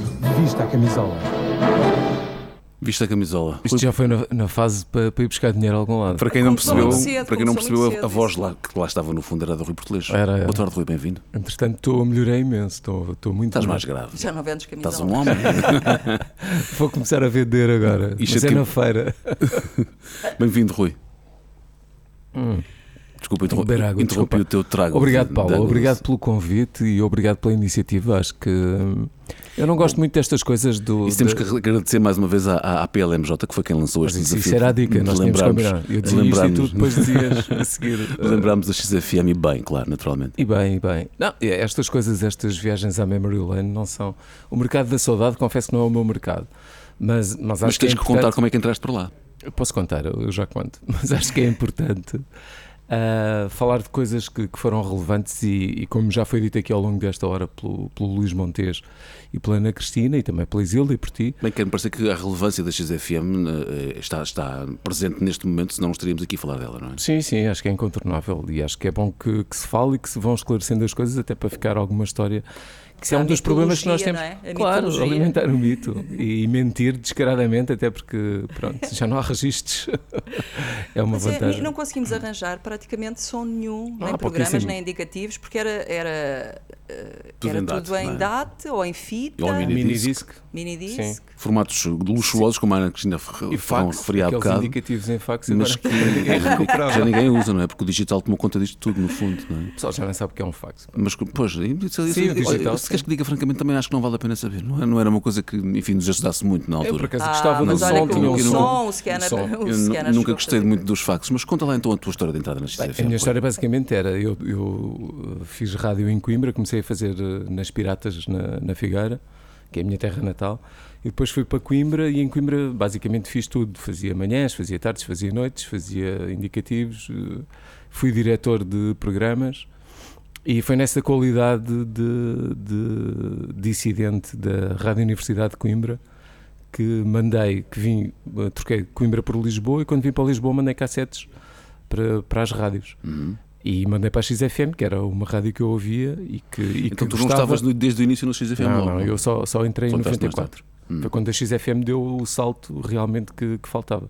Porque até então estava um bocado parada, mas eu, quando cheguei, lancei o caos. No, Ah, no ok, não estava a perceber. Eu Estava a tentar localizar esse- isso na história e tem apenas a ver com a tua entrada. Ok. Exato, exato. Tens esse condão de lançar o caos, portanto. É, É um, é um gosto que tu especialidade. tens especial. É um gosto que eu tenho, é um gosto que eu tenho. Não, o caos já estava instalado, lamento informar. Ah, eu cheguei lá, basicamente era aquilo que, que o Luís estava a dizer há pouco, enviei umas cassetes, ele gostou, chamou-me, eu fui falar com ele e tive lá dois meses à experiência, ah, tipo a estagiar. E depois ah, saí na, na sexta-feira e depois fui contratado na segunda a seguir. Porque, entretanto, não podia estar à experiência, precisava de ganhar dinheiro, estava Claro. em início de vida, aquelas coisas. Normais. E, e comecei na X a fazer produção, na altura já não me lembro muito bem ao certo. Tu não começaste na emissão? Pensava que tinhas começado na Não, emissão. só se foi programa de autor. Acho que tinha programa de autor Sim, de tu World. tinhas os azimuts. A lógica dos A lógica dos azimuts. Sim. Vamos falar disso. Que, Ao fim de semana. Que, que lógica era essa? Basicamente era descobrir eh, de world music, que era uma das coisas que na altura estava, estava a ser acarinhada e ouvida, e havia muitas coisas boas. E tu gostavas? Gostava, gostava. Ou, ou foste lá pelo prazer da descoberta? Não, sim? não, fui lá, fui porque ninguém fazia, mas eu já tinha essa escola também de Coimbra, porque na Rádio Universidade acontecia tudo e passava-se tudo, e andava sempre à procura de coisas, era um bocadinho uma espécie de XFM, mas eh, com menos recursos e com profissionais eh, piores, basicamente, amadores, que não eram sequer profissionais, que eram amadores, era uma escola de rádio. E a XFM, no fundo, era uma espécie de doutoramento, mestrado, whatever, o que tu queiras. Até porque eh, já, quando tu entraste, já lá estavam os, os grandes gurus na, Estava na lá, altura, né? Estava sim, toda a estava lá gente, toda a gente. Eu, a primeira vez que, que fui à X na altura, andava sempre com o cabelo rapado e de calções e assim com. E como aquilo era ao pé do casal ventoso, eu estava na, na discoteca a ver os discos e o- apareceu o António Sérgio e olhou para mim e cumprimentou-me e foi-se embora. Depois, passado um bocado, vieram dizer que ele estava com. Foi perguntar quem, quem é que eu era, porque estava com medo que eu estivesse ali a roubar discos. Mas já tinha acontecido antes. já Há que tinha dizer acontecido. que já tinha acontecido. Pessoas com o meu aspecto que, que roubavam entravam. discos Pessoas que tinham entrado na Olha, rádio e tinham levado a, a discoteca. Por falar em gurus, temos aqui também outra das pessoas que foi uma presença marcante na, na XFM. Vamos ouvir. Isso justamente foi possível na Rádio XFM. No meu trajeto de radialista, eh, sempre foi uma rádio que conseguiu reunir uma série de profissionais, não é? Eh, e lembro o António Sérgio, o Aníbal Cabrita, eh, eh, o Ricardo Saló, isto para falar nos mais eh, nos veteranos que todos nós eh, tínhamos uma ambição de sermos completamente livres naquilo que era o meio da expressão da rádio. Eh, há outros fatores que podem caracterizar a XFM. Foi o facto de ter nascido eh, na última década do século XX, que foi uma década, eh, musicalmente falando, foi muito criativa.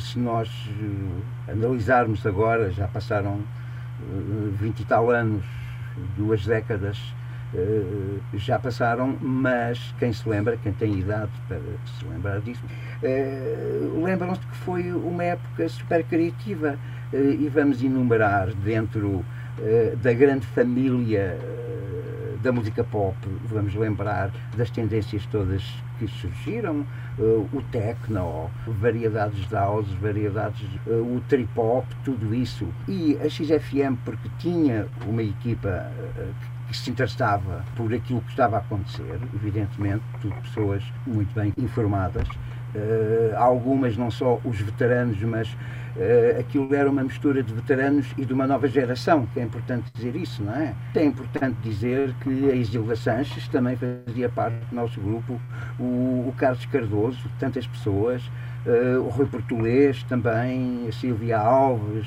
o Nuno Carlos, que, por exemplo, tinha um programa da meia-noite de domingo até de manhã às sete da manhã, que era só música eh, de discoteca à van. Todos os que eram os experimentalistas eh, da conhecida música de dança estavam ali, todos os melhores do, do mundo, direi eu, não é? E ele nem falava, só punha as músicas. A nossa, a nossa equipa, eh, quer o núcleo duro, quer depois todos os que foram aparecendo, no fundo, a ajudar a continuar eh, durante esses brevíssimos quatro anos, foram quatro anos brevíssimos, mas muito intensos, muito intensos. Esta intensidade que o, o, o Rui Neves, o grande Rui Neves, fala, tem, é, é, quer-me parecer que é, que é emblemática da forma como uh, uma pessoa bastante mais experiente, para não dizer mais velha, que de facto é, um, recebe a malta nova que vai ficando e a, Sim, forma, e a, forma, a forma como se relaciona, não, não só Vamos com, a- ser- com a exploração Vamos- musical, Vamos ser, musical. vamos ser honestos, o, o Rui Neves podia até ser mais velho no BI, mas em mentalidade ele Claro, tinha a nossa exatamente, é idade. que eu ia chegar, exatamente. Tinha menos, acho. eu.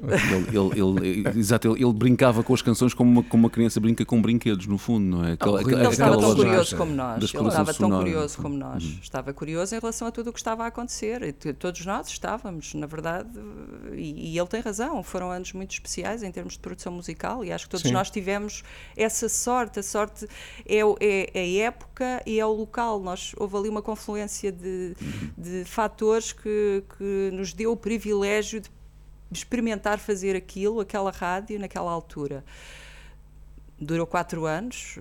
É, eu acho, eu acho que não é só isso, é uma série de fatores, é, é a equipa de facto, o que diz o Vovô Neves.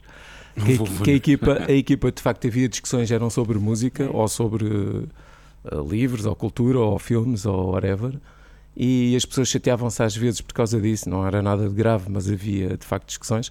Lembro-me das reuniões de apostas, que era sempre um circo, invariavelmente. Sim, claro. E porque é que a minha aposta não passou? Não e sei passou quê, e cada não um levava a coisa mais esquisita que achava. É. Depois era aquilo que dizia o Reis há bocado.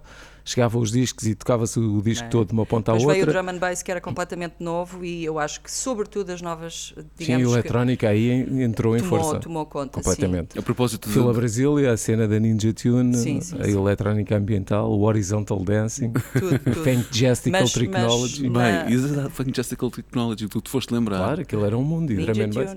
Era, era o coisa Mas o drum and bass foi, foi, Foi. paradigmático. E era, e era um espaço onde, onde se podiam experimentar muitas coisas. Ouçam o que diz o Aníbal Cabrita sobre isto. ali como era uma rádio local eh, podia-se fazer eh, um pouco mais de eh, experimentalismo radiofónico, tentar novas maneiras e, e depois havia um, mais uma série de malta nova que foi muito importante e, e esta ligação entre os mais velhos e os mais novos criou um clima muito interessante. Eh, Era uma rádio mesmo de equipa. eh, havia muitas reuniões, havia grandes, grandes discussões no sentido positivo em relação à música eh, e, foi essencialmente uma rádio que viveu eh, da música, apesar de a ideia também eh, de haver algum texto interessante também fora do normal, ligado à inovação, a, crónicas para, diferentes áreas dentro da área do social, também da área da ciência. havia pequenos textos à, hora sobre os mais diversos temas. E, e foi um- uma experiência muito interessante eh, que teve, de facto, um grande impacto, pa- parece-me hoje à distância, eh, no- numa uma certa camada de ouvintes, e, e disso é o exemplo, um, um fórum que se fez, liderado pela etc., quando a XFM fechou, que teve ainda durante vários anos a receber mensagens eh, de apoio à, X, a tentativa de regresso, e por aí nós vimos a força que a rádio tinha, eh, e a, relação de cumplicidade com uma grande eh, faixa de ouvintes. Cá está mais um belo exemplo daquilo que falávamos há pouco, no Sim. fundo, não é? Que é alguém mais experiente e com outras rodagens também. Mas eu acho, que, eu acho que é isso, acho que isso foi o mais importante, acho que para nós também, para nós todos, que foi esta coisa de haver malta veterana e consagrada e malta que nós ouvíamos quando éramos putos antes de ir, de ir para a X e que Sem grandes admirávamos. receber a malta nova. Sim, na boa, completamente na boa, e a malta nova também não tinha, não tinha aquele respeito de afastamento. Sim, ou- ou de idolatria, no fundo. Não é? Sim, eu acho que o tipo mais estranho que havia ainda era o Saló, assim, mais com ar mais distante, mas era um Saló gajo era o menos efusivo, porque é do Pois. caráter dele ser menos efusivo. Mas o Saló, um, eu estava há dois meses na rádio e ele chegou-me com um monte de discos da Moex a perguntar: Acho que tu deves gostar, que é- Claro. é, dos meus momentos altos. É na- guru para ti, no fundo, não é? O- não apenas o António Sérgio também Claro, o- e claro. o Aníbal Cabrita, eles os três Sim, os foram três pessoas É- muito É importantes para na todos nós, mas, mas eu tinha ideia que esteticamente talvez o Saló seja mais próximo. Naquela de ti. fase o Saló estava mais próximo de mim. Olha, sabes que o Saló também fez umas leituras de cabine interessantes, vamos ouvir uma delas. Leitor, com formação superior e habilitação específica, oferece para sessões de leitura com crianças ou adultos. Pagamentos por hora.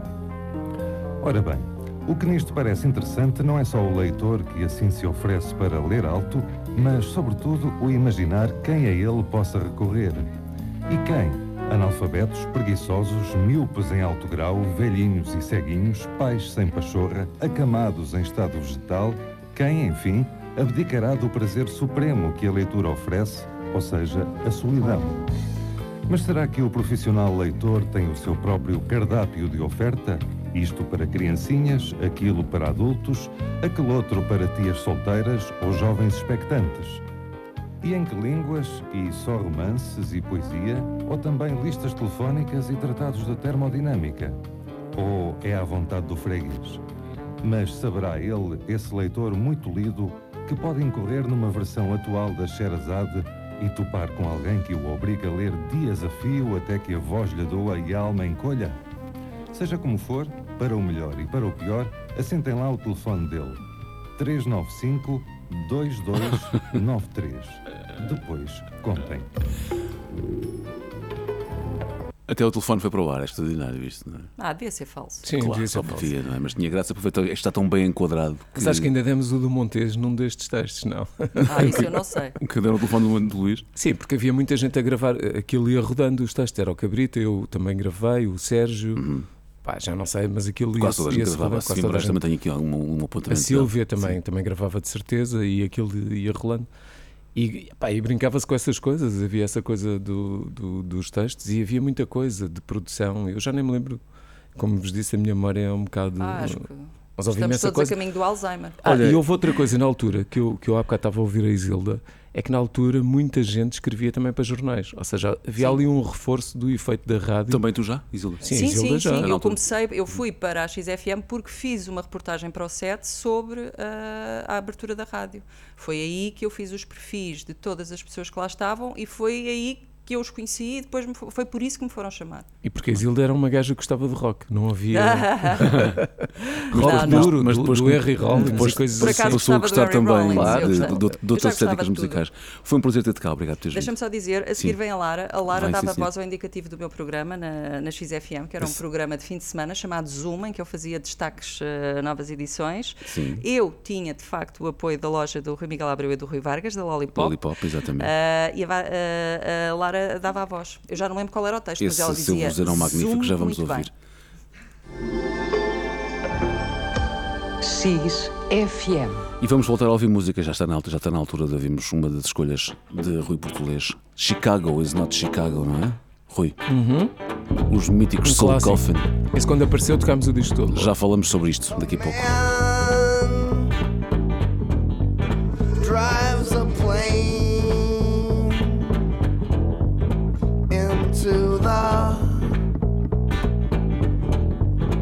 Chrysler building. A man drives a plane into the Chrysler building. Saskatoon is in the room. A pool's bowl is in the room. Bennettsville is in the room. Palmyra is in the room. It's Chicago. It's not Chicago. It's Chicago. It's not Chicago.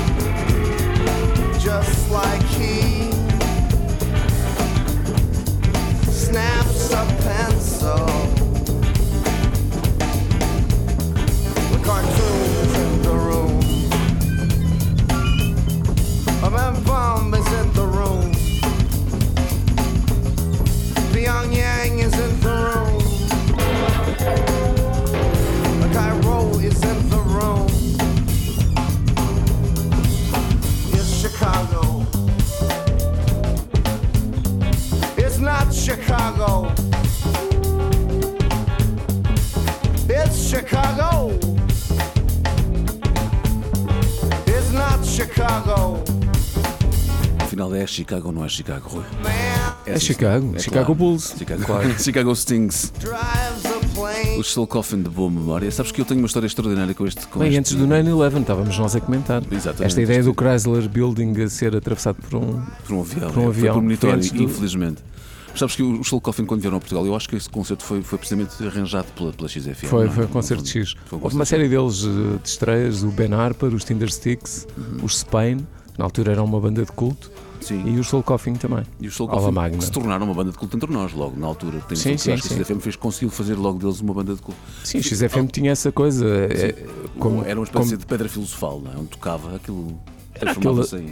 É referência, não diria, não diria em ouro, mas pelo menos é Sim, referência. porque depois havia esse ciclo que, que nós estávamos a dizer há pouco dos jornais, tinhas muita gente a escrever para jornais, tinhas a rádio a tocar a música e a, e a apostar em coisas em que acreditava e gostava, e depois tinhas a música no coração a fazer os concertos, e portanto aquilo tudo funcionava. Claro. E foi-se criando a tal ideia de imensa minoria que, que foi crescendo, a rádio de culto, que de facto era, era uma rádio de culto, e que de facto agregava uma série de pessoas que gostavam de coisas diferentes e que na altura havia algumas ilhas e, e a XFM basicamente era um arquipélago. Foi buscar as ilhas todas, juntou-as, porque fora da X não havia assim nada de muito interessante Ainda a propósito de rádio de autor. do concerto dos, dos Soul Coffin, ah, eu, eu gosto sempre de contar esta história porque de facto aconteceu-me à minha frente e, e aquilo foi, não diria que mudou a minha vida, mas mudou pelo menos a forma como, como se vê em concertos em, em Portugal, numa sala como aquela. A, Ala Magna estava praticamente cheia, exceto as, as cadeiras das doutorais, que estavam praticamente todas vazias. E ao fim da segunda música, o vocalista de Soul Coffin começou a olhar para as pessoas todas que estavam a dançar sentadas e começou a achar aquilo estranho. E ainda por cima eu via uma série de filas de cadeiras que estavam vazias. E ele eh, virou-se para o público e disse: Well, I don't know how to say this in Portuguese, but come closer. Ou seja, a malta eh, tinha que se aproximar. E foi imediato. Sim, sim. O que aconteceu naquele momento foi que toda a gente saltou para cima das autorais e mais ninguém ficou sentado naquela ala magna durante uma hora e pouco de concerto que eles fizeram com, com toda a gente a dançar. Isso ah, foi- acabou por ser um daqueles marcos que nunca Sim, mais foi me grande vai concerto esse, sim. E o do Ben Harper também, E o, também. e o primeiro do Ben Harper. E, Foi e- incrível. Na ala magna também. pessoal não estava à espera e o Ben Harper esse não se levantou, teve sempre sentado o concerto todo. Ele tocava, toca guitarra. Olha, slide. vamos, vamos mudar agulhas aqui um bocadinho também para receber a nossa próxima convidada, que apesar da, da XFM não ser uma rádio propriamente de informação pura e dura, ah, tinha alguma informação, mas tinha sobretudo alguém que fazia primorosamente cinema, como ah, só esta voz consegue fazer. Lara Marcos Pereira, bem-vinda, boa tarde. Olá. Olá, boa tarde. Minha querida colega também na SBSR, ah, trabalhamos juntos há vários anos também e é sempre um gosto trazer- trazer-te aqui à nossa companhia. Conta-nos um pouco da, da- da história da tua entrada na XFM, sendo que tu és jornalista de formação, não é? No fundo, e acabaste por entrar para a XFM para fazer o quê? Uh, a melhor coisa possível, ou seja, uh, exato. Eu estava ali a começar a dar uh, os primeiros passos, a fazer umas crónicas na rádio de onde vinha antes e resolvi de forma muito inesperada despedir-me da outra rádio, dizendo na altura eu vou é tirar um curso de direito. Uh, Era o melhor que tinhas feito. Atitude- atitude clássica na altura Durou também, muito é? pouco tempo esta, esta vontade. Uh, bom, na realidade surgiu, rapidamente surgiu um convite, tropecei num convite na minha vida, alguém que uh, disse, epá, eu acho que fazia falta umas crónicas de, de cinema Uh, e portanto foi por aí. Foi por aí que a coisa aconteceu. Uh, seja, eu- propuseste ser, tu a fazer as crónicas de cinema? não, não, o convite veio-me dirigido Ah, uh, ok. dessa forma. Lara, eu acho que tu podias ir fazer crónicas. uh, Foi então a XFM. primeira vez que fizeste, começaste a, fazer, a escrever sobre cinema? Não, já estava a começar na rádio anterior, Uhum. onde, de onde eu me tinha despedido para ir estudar Direito. Sim. Aquela coisa. Não te arrependeste de não ir estudar direto? Não, não, não, arrependo-me de ter pensado nisso em alguma altura, mas não, de todo, de todo. E portanto, posso dizer-te que eu ainda apanhei, ah, ao longo do, do tempo que trabalhei na X, maioritariamente ah, dividi as manhãs com o Rui, ah, mas eu ainda apanhei ah, a manhã feita pelo Nuno Galpim. Sim. Uh, pela Inês Menezes e eu fui lá fazer uma primeira crónica. Lembro-me, uh, tive que dar aqui a volta às memórias, Sim. mas foi o Prêt à Porter do Robert Altman. Sim. Uh, foi o primeiro filme uh, sobre o qual falei uh, na XFM. E a coisa, enfim, foi por aí. Uh, crónicas de cinema. Entretanto, amanhã ficou ali um bocado, as coisas mudaram. Uh, os dois da manhã deixaram de estar. Sim, entramos Uh, nós. O Rui avança e há espaço para eu avançar também. Ora, eu não ia falar de cinema todas as horas e a todos os minutos, portanto, havia esta, já não havia a informação que há pouco a Isilda e a Ana falavam, eh, que não era informação, eram textos lidos, isso já Uhum. Mas tinha durante sido o período da manhã vocês faziam noticiários de facto, não é? Entre, Sim, entre as coisas, vamos lá ver, eh, não tem nada a ver, eh, a informação pode ser curta, sucinta, pode ser uma coisinha mesmo muito breve. Ali tentava-se que fosse isso, mas eh, com a nossa lógica. Ou seja, Sim. se calhar eu não estou muito interessada em perceber as trocas eh, de galhardetes de- dos deputados na Assembleia da República, se calhar estou mais interessada em perceber os concertos que vão acontecer, eh, toda uma agenda cultural que se tentava puxar eh, e dar alguma importância. Ahm, e, portanto, a informação, basicamente, era esta. E notavas este- que nessa altura, na década de 90, tal como a Isilda dizia há pouco, já havia eh, a fervilhar também o, o outro lado cultural, que não só musical, na, na cidade de Lisboa e no Porto, que justificasse acontecerem notícias sobre isso? Havia. Eu não sei, eh, eu confesso, não tenho, não consigo ter memória sobre o Porto. Eh, O que é que se estaria a passar? estaria- no- estaria- na altura um pouco mais atrás, porventura. Eh, não é? pois Não, não, não, tenho de não. facto essa Tinha- memória, eh, ou seja, Tinha, tinha concertos, tinha a cena do drum and bass, tinha clubes. Sim. Lembro-me de nós irmos ao Porto uh, fazer uh, sessões de, de XFM, Uhum. DJ sets com, com o Nuno Reis, por exemplo.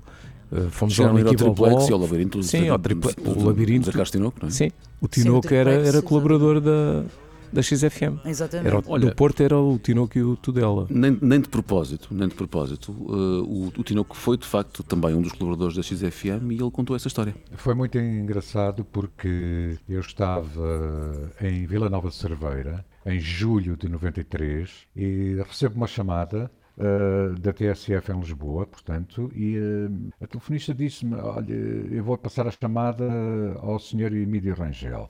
Eu não conhecia o Emílio Rangel pessoalmente. E então uh, ele perguntou-me se hum, eu estaria disponível para abraçar um novo projeto que iria nascer eh, no Porto, em Lisboa, em outubro desse ano. E eu perguntei-lhe, mas que tipo de rádio é que é, etc. Eh, não, não é uma rádio de informação, uma rádio eminentemente musical. Mas quem é que vai fazer parte eh, da, da- rádio? E en- entrei em delírio absoluto porque eram os nomes que eu mais idolatrava em termos de rádio nacional e que eu escutava eh, em, diversos, eh, em diversas estações eh, diariamente. Eh, Disse-lhe imediatamente que sim e, portanto, preparamos-nos todos para o arranque das emissões a partir de outubro de 93. Pronto, o Porto também representado aqui pelo Zé Carlos Tinoco. Não, nesta- O Porto teve sempre representado. A Hum. Isilda estava a comentar agora em off que o Porto eram super militantes e altos fãs da XFM. Uhum. Nós resto, isso recebíamos. nota-se muito nesse fórum de, de, de etc. que, Sim, está, que está na internet. Havia muita gente do Norte e muita gente, particularmente do Porto, uh, a comentar e, e cheia de pena de, de, de, de- Claro, da claro. XFM ter desaparecido. Chegámos a ter naquela o altura, dobro né? da audiência no Porto do que em Lisboa, comparativamente com Lisboa. Tivemos acho que para aí 1.8, chegámos quase aos 2%, que é uma, uma cena incrível. Sobretudo nessa altura, sim. Não claro. em todas as alturas, porque na verdade este tipo de, de imensa minoria e de minoria eh, replica-se em todo lado. Porque se tu fores a Nova Iorque ou a Londres ou a Viena, nós houve uma altura que tínhamos um programa do Davidek, não era? De, de uma rádio pública de Viena. E eles normalmente têm 1%, 1 e tal por cento, nunca têm muito mais que isso. Atingem é- os nichos, basicamente. é sempre os nichos, só que depois aqui há uma questão de escala e nós nunca vamos passar disto. Então, é- Há esse Exato. mito, as rádios alternativas e que estão à frente e andam. E ninguém está à espera que, que, que, que chegue- nunca vai chegar, aos nunca pontos vai do- chegar grandes mainstream. comerciais, como é óbvio. Não é? Bem, É como Claro. ao cinema, é como tudo. Tudo Cada o que um é mais seu- lugar, exploratório, fundo. claro, e mais novo e mais ousado, nunca vai ter mais do que essa audiência. E isso é um bocado, às vezes, a falácia e o sonho, o Eldorado, que acham que vão chegar não sei o quê. Pá, quando chegares, e a X, a prova é que chegou, só que quando chegou já estava noutro, noutro patamar. Na verdade já tinha acabado, não é? Mas tu às vezes os, os Tinder Sticks, vês os Sportized, vês, sei lá, montes de bandas que nasceram na altura e que eram uma coisa muito à frente e que agora são banais e que, e que rádios como a SBSR, por exemplo, já nem tocam. Ou, ou Não, tocam os- tipo os- memória, os grande Sport- clássico. Os Sport e Set não, não, são, não são banais, felizmente, mas e a rádio SBCR ainda, ainda os vai tocando. Não, Sim, foram eu- banalizados, percebes? e tornaram-se vês em anúncios de iogurtes e coisas assim. Exato. Lara, voltamos, voltamos de novo à, à conversa porque eu quero- ainda quero perceber ah, mais a fundo esta ideia do cinema. Ah, enfim, já se percebeu que as- as- os noticiários na altura eram feitos à, à volta de ab- abordagens, sobretudo culturais, no fundo, não é? Sim, não, não, não estar tão presa eh, à atualidade eh, pura e dura que, que, que normalmente até torna a informação um bocadinho chata. Não posso dizer estas coisas para não. Sim, mas, fundo- enfim. mas, enfim. temos que viver com ela, no fundo, não é? Acaba por Ah, sim. a informação Não é sei- não sei o que é que seria- Temos que viver com a realidade. Não Sim, sei o que é que seria a XFM se, eh, ou seja, não sei que noticiário iria fazer hoje, na XFM no meio de uma pandemia. De facto, não sei. Uh, mas na altura não era para nós uma prioridade estar atrás da grande notícia do dia. Uh, estávamos mais preocupados em divulgar aquilo que se estava a passar a outros níveis e estavam a acontecer coisas. Uh, coisas muito interessantes. Até porque quem, quem lá ia ouvir a rádio sabia que não era ali que ia encontrar informação normal. Ele lá ia, ia buscar outro tipo de informação que mais nenhuma outra rádio também dava, no fundo. Exato, eu acho que uh, ainda, ainda hoje, de alguma forma, quer dizer, a medida é sempre um bocadinho aquela, as pessoas ouvem, ouvem rádio no carro, uh, querem ouvir as notícias do dia, se calhar estão a ouvir a TSF, uhum. uh, querem ouvir outras coisas, vão ouvir outras rádios. Exatamente. e na exatamente. altura era semelhante. De então para cá, tu, salvo o erro, e corrijo-me se estiver errado, uh, não voltaste nunca mais a parar de escrever sobre cinema, pois não? Tens escrito sempre ao longo destes anos todos no teu percurso radiofónico, desde a CFM até agora. Muito para a rádio, não é? Sim, claro. Uh, sim tenho sim. Uh, coisas muito pontuais uhum. para, para a imprensa, mas sim, nunca mais deixei de fazer. Eu quando escrever sobre, rádio, sobre o cinema na rádio. Escrever claro. para, sobre cinema na rádio, de resto, logo na altura da, da XFM, aconteceu uma, uma parceria engraçada, ou seja, as rádios eram todas no mesmo edifício, TSF estava ali. Uh, alguém da TSF uh, propõe, se calhar tu podias ajudar-me aqui a fazer as crónicas da TSF no cinema e começámos ali uma, uma parceria. Uh, e a parceria foi manteve-se depois da, da, da X terminar.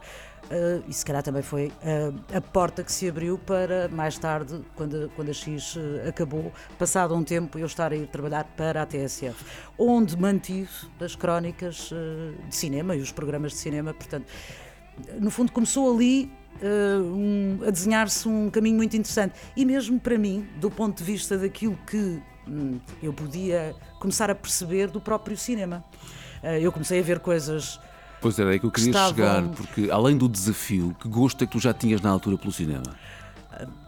Além do desafio que te foi lançado para fazeres uh, cinema na rádio. Sim, ou seja, consigo dizer-te que tive aqui alguns, por acaso, alguns amigos fundamentais que me foram uhum. uh, há mostrando há, há sempre, várias é? coisas, uh, várias coisas que, que, que, vieram mais tarde a revelar-se mesmo importantes. E depois havia as coisas que, que que acabavam por ir acontecendo em Lisboa, como, sei lá, eu e o meu grupo de amigos íamos ao, aniversário do quarteto, onde os bilhetes eram vendidos ao preço do ano em que o cinema tinha aberto. portanto, aquilo era uma maratona de, de cinema, basicamente. era um dia inteiro. Uh, uma pessoa já não conseguia nem estar sentada, pensar em mais nada, mas continuávamos ali a tentar, enfim. Eu já tinha esta lógica com a X abriu, ou seja, abriu o leque de possibilidades de, de querer descobrir, de ir atrás de coisas. A, a X permitia-me estar muito focada num determinado tipo de cinema, mais autoral, menos comercial, e portanto tudo aí eu estava, enfim, a cumprir aqui um, um, uma coisa com muita satisfação. É? Podia conhecer coisas que não fazia ideia. Um... Sim, havia apoios, por exemplo, a X apoiava filmes. Exatamente. E, e essa e parte aqueles tinha... visionamentos de manhã. Isso Quase, muitas vezes por semana, é verdade. Claro. Uh, e há uma coisa interessante, a X, penso eu, que também veio preencher Uh, um lugar que não existia para os distribuidores, para os exibidores, vá, neste caso, uh, de cinema em Portugal. Eu estou a lembrar-me, uh, por exemplo, na altura chamava-se Atalanta, aquilo que é hoje a Medeia do Paulo Branco, sim, sim. que tinha todo um catálogo de cinema que não conseguia, obviamente. Uh, fazer valer em rádios como a TSF uh, hum. ou como a Renascença ou como a, ainda hoje não se, se, calhar teria dificuldade mas na altura era quase impossível ter uma estação de rádio que colasse tão bem uh, ao perfil e àquele catálogo. E portanto um, mais isto era, uma vez era uma ali se ouvia coisas que mais ninguém tinha no fundo exato. No fundo estamos aqui a falar de será, trazer autores. Eu lembro-me que comecei a ver Wong Kar Wai nessa altura. Já antes já havia o Al Hartley, se estreasse um filme do Al Hartley era seguramente apoio XFM. Havia aqui uma série de coisas que Sim, era um circuito, parcerias é? que se estabeleciam e que criavam aqui um lá está, o culto vai vai Sim, vai o tendo culto era abrangente. vai tendo os seus tentáculos e portanto eu acho que eles também olharam para a rádio como uma forma de epá, isto é perfeito Claro, e a X era um selo, era um selo de qualidade e Exatamente. o tal selo de culto que tu punhas nas coisas. E se havia um filme que era apoiado pela X e se era falado na, em antena, era por algum motivo. A lógica era sempre essa da associação. De resto, é, é a lógica comum, Uhum. não é? Mas quando tens essa imagem já bem implantada, a vários níveis, depois é natural que as pessoas vão, vão criando hábitos de, de consumo, Consumo, cultural. E não era só cinema, havia dança, havia espetáculos, havia as festas da X, havia as noites de- nos bares e DJ sets, havia uma série de coisas. De resto, quando a X eh, logo bem cedo começou a precisar de, de ir buscar fundos, eh, foi relativamente fácil arranjar artistas plásticos para te fazer eh, as t-shirts, andares a- Uhum. em campanhas de, de vender a t-shirt, andar Eu- a, eu a fazer tenho- concertos com os colipnóis t-shirts e e não as encontrei. Queria ter-lhes tirado uma fotografia. Isso é que tinha sido bonito. Olha, temos que avançar. Há aqui, há aqui mais alguns documentos que são importantes de tocarmos, até porque. eh, Eu tenho há- uma t-shirt para vender, só Vocês, dizer isto. vocês, já falamos sobre isso. Vocês, eh, no fundo, eh, falaram sobre, sobre o lado do culto da XFM. Havia vários programas de autor. Vamos, vamos avançar Agora é o lado oculto que tu vais. Agora, agora vamos, vamos perceber. eh, um a um, quais são esses programas de autor que ficaram como momentos emblemáticos na, na XFM. Por exemplo, um deles era o Metrópolis, do Rui Neves. Que era do domingo para segunda-feira, da meia-noite às duas da manhã. Tive ainda um programa de blues, que era semanal, aos sábados, à volta das sete horas da tarde, dedicado aos blues antigos e aos modernos. E também tive um programa de música, música antiga, com a colaboração de um amigo meu, eh, que se chamava Sinfonia, a nova música antiga, porque era, foi um período eh, de redescoberta de muita música antiga que não se conhecia e à pala, digamos assim, eh, dessas descobertas, eh, readquiriu-se um, um gosto renovado pela música antiga. E relativamente ao Metrópolis, talvez o programa que tenha deixado eh, uma das tuas maiores marcas autorais, até porque era um programa que, eh, enfim, estava muito direcionado para aqueles melómanos muito ecléticos, pessoas que gostavam de música, mas gostavam sobretudo daquela música que não se ouvia em mais lado nenhum, nem mesmo na própria galha diária da XFM, não é? É verdade. A, a ideia de Metrópolis, claro, que me veio do filme do Fritz Lang, é óbvio, não é? Digamos, é uma certa ideia de mas não no sentido que se pode agora ter sobre o futurismo. Era dedicado ao pluralismo das músicas todas, no fundo. No fundo.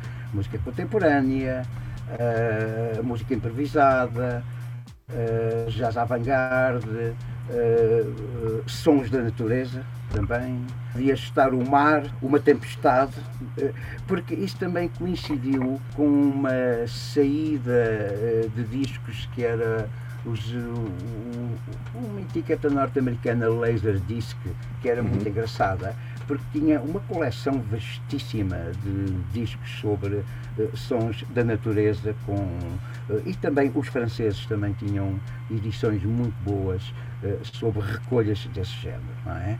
E, e eu, nos meus programas ao longo da minha vida de, de, de radialista, eh, sempre utilizei esse tipo de sons, hum, sempre os utilizei, porque eu também tenho uma relação com a natureza talvez diferente, porque nasci em África, nasci na selva, nasci no mato mesmo. E os animais, a natureza sempre estiveram, a água, tudo isso sempre esteve muito próximo de mim, faz parte da minha cultura. A cultura de Rui Neves e o seu emblemático Estou a Metrópolis. ver o Rui Neves na selva. Ia ser sabes, sabes que o Rui Neves tem, tem várias coisas em comum com outra pessoa que está, tem estado a acompanhar esta emissão sempre eh, muito atenta do lado do nosso estúdio na Rádio SBSR, que é a nossa Manela Paris. Olá Manela, boa tarde. Viva. Olá, Paulo. Eu tinha- eu Olá, tinha- Lara. Olá, Rui. Manela. Eu tinha, eu tinha que pegar em ti nesta altura, salvo seja, ah, pegando no Rui Neves, porque vocês têm tantos pontos em comum, nesse lado exploratório de novas sonoridades também, e o facto também, porventura, de teremos nascido em África, não é?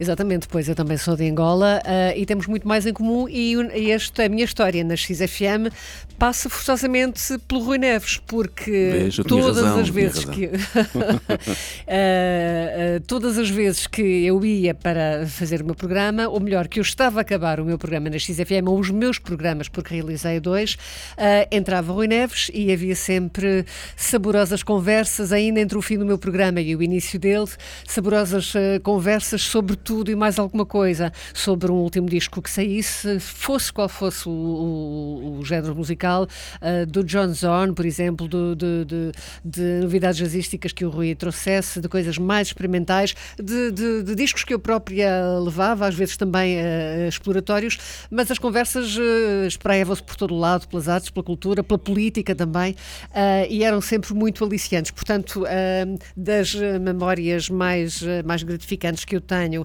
extra o próprio prazer de estar a fazer os programas na XFM, são precisamente desses encontros que eu tinha uh, religiosamente todos os domingos à noite com o Rui Neves. E pode-se dizer que, que, foi um privilégio, porque as noites, uh, durante esses cerca de 10 meses mais ou menos em que eu estive na XFM, uh, as noites de domingo começavam às 8 com, com, com, o meu programa, inicialmente o Quarto Escuro, depois, alguns meses mais tarde, os Jardins Suspensos. Às 8, às 10 da noite entrava o Rui Neves e depois, à meia-noite, era o programa do Ricardo Saló, embora esse fosse gravado. Uh, e, portanto, eu estava maravilhosamente acompanhada entre os anjos e foi, portanto, um privilégio enorme uh, poder estar a integrar essa equipa, à qual eu me juntei numa fase um bocado mais tardia. Portanto, quando a XFM apareceu, uh, eu estava na Antena 2, foi uma opção que, profissional que eu fiz porque estava muito ligada também à área da música clássica, mas não deixei de sentir um bocadinho de pena quando soube que, que ia nascer a XFM e eu não poder estar uh, uh, juntamente com a equipa, porque percebi imediatamente que iria ser um projeto absolutamente fabuloso, uh, com uma equipa fantástica de grandes craques, como depois se veio confirmar, não só pelos craques de então, mas os futuros grandes craques também, mas pelo projeto em si, que era muito audacioso e que era completamente diferente de todos os conceitos que nós tínhamos de fazer rádio. Eu penso que isto para toda a gente que, que, que integrou e mesmo as pessoas mais experientes, como o Rui Neves, como o António Sérgio, o Aníbal Cabrita, uh, o Ricardo Saló, uh, foi de facto uh, diferente, foi muito gratificante porque lhes deu a oportunidade de fazer coisas que eles provavelmente nunca teriam imaginado fazer. Isso aconteceu comigo também. eu acabei, depois de ter saído da Antena 2, acabei por iniciar uma colaboração com, com a XFM, mas que de certa maneira, perdão, pega uh, um pouco em, em, trabalhos que eu anteriormente já tinha feito, aliás, dando seguimento também a, a, projetos que eu tinha realizado em rádios anteriores, nomeadamente a Marginal, onde estive durante a Rádio Marginal, onde estive mais ou menos durante dois anos e que também tinha alguns colegas uh, fantásticos, uh, e também onde foi um lugar que muito, muito prazer me deu trabalhar e realizar programas que foram, de certa maneira, o início de uma libertação que me permitiu começar na rádio tudo aquilo que eu ouvia em casa. E aquilo que eu ouvia em casa, desde criança, sempre foi muito abrangente. Uh, por um lado, fruto das influências que tinha da geração dos meus pais, da geração das minhas irmãs, mas depois também de, dos meus amigos e, das minhas, minhas, próprias escolhas musicais.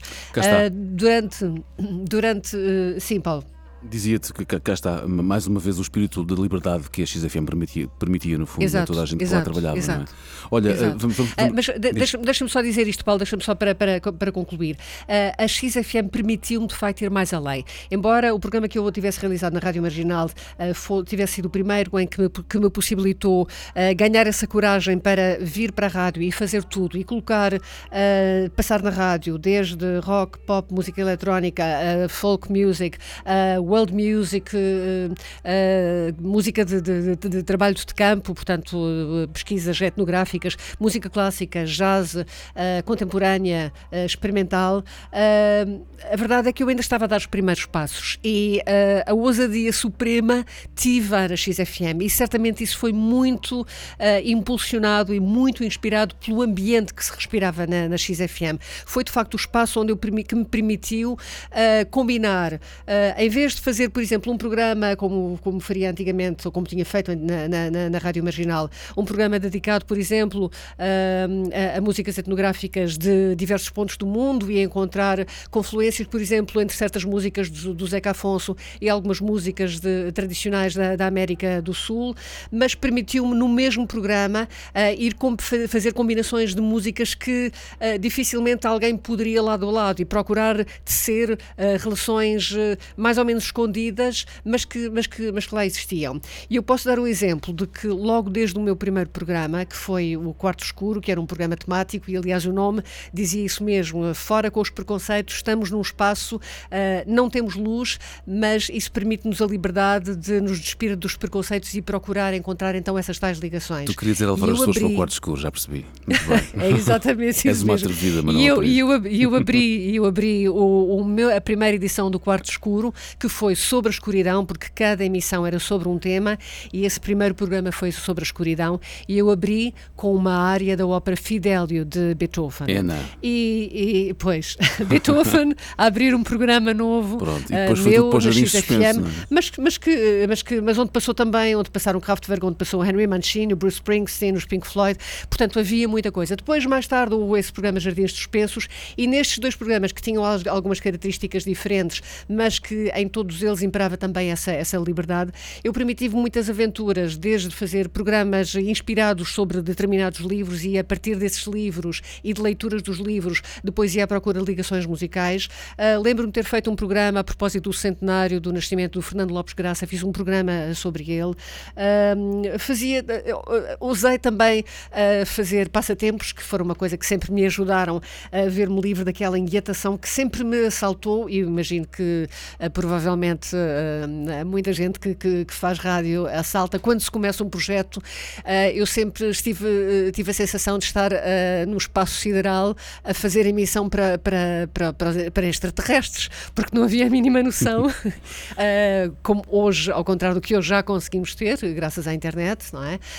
Mas de facto na altura era, era muito difícil e portanto eu de- decidi, uma das razões foi essa, não foi só essa, evidentemente, fui fazendo alguns passatempos, com ofertas de livros, com ofertas de discos, etc. E fizeste muito comecei bem. a aparecer- ver, ver as pessoas a aparecerem e olha, afinal, aquilo que eu tinha pensado como ah, o logo interior dos meus programas na XFM, que seria para a minoria absoluta.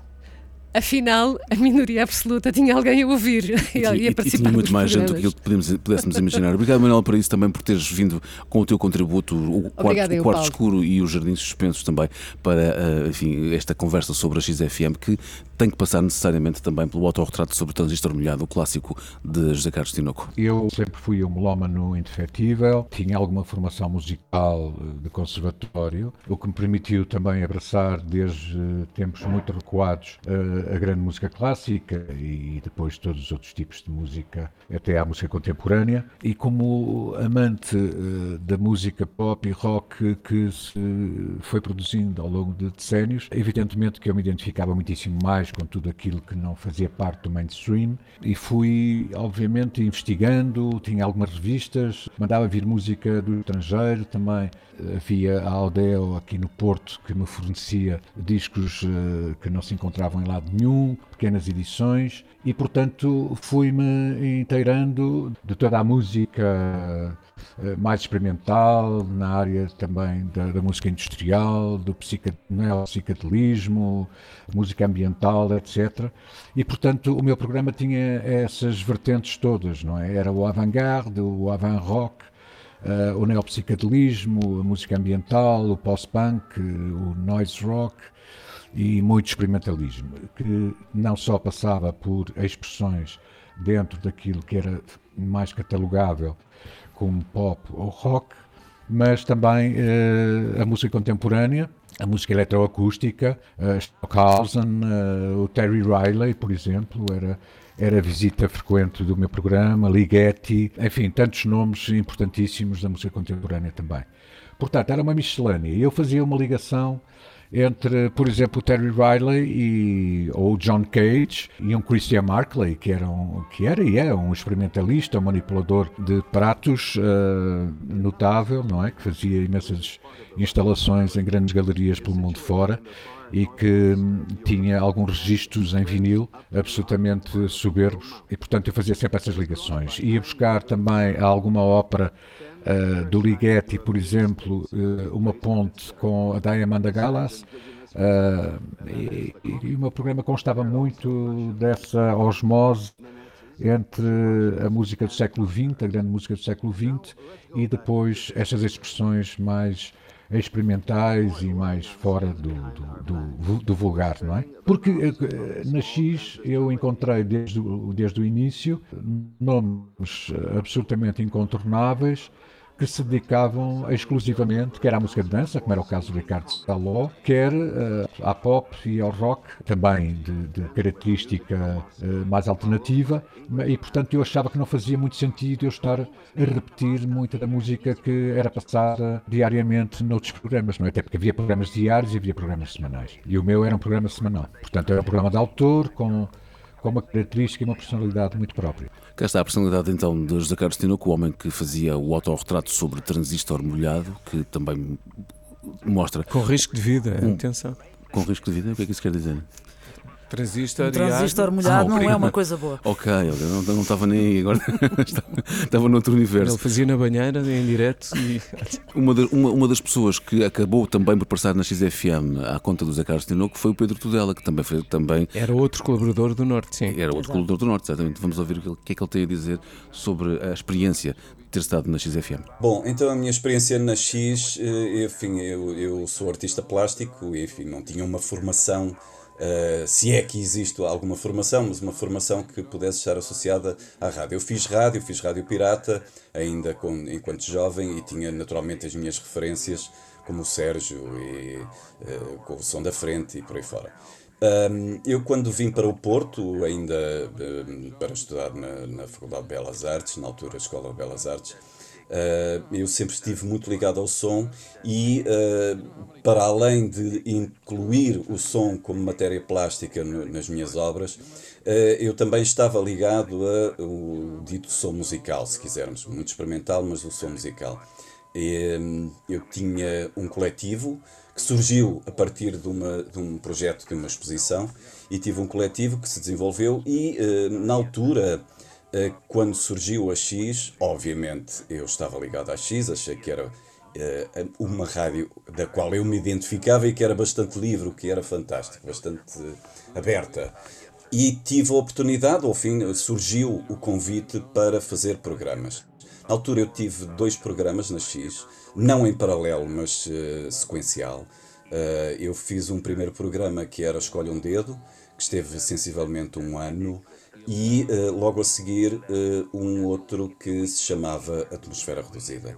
Em ambos os, os, os programas, para além das escolhas musicais, eh, o primeiro tinha uma clara estrutura de- enfim, de, de- de escolhas musicais, mas também fazer uma espécie de agenda cultural do que se passava na cidade do Porto, dentro da área de artes plásticas, cinema, música, etc. O Atmosfera Reduzida mantinha mais ou menos a mesma estrutura, mas assentava muito mais eh, na ideia da escolha musical, e uma escolha musical muito aberta que não só mostrava e eh, colocava na- no alinhamento uh, músicas que, de coisas que estavam a sair, como de outras coisas enfim, mais tardias e ante- anteriores que uh, fariam algum sentido na, na sequência musical. Eu acho que a X tem uma, tinha uma coisa absolutamente notável. Eu, quando digo que era bastante livre, é que nós tínhamos a possibilidade, por exemplo, com o Rui Neves, que reconhecidamente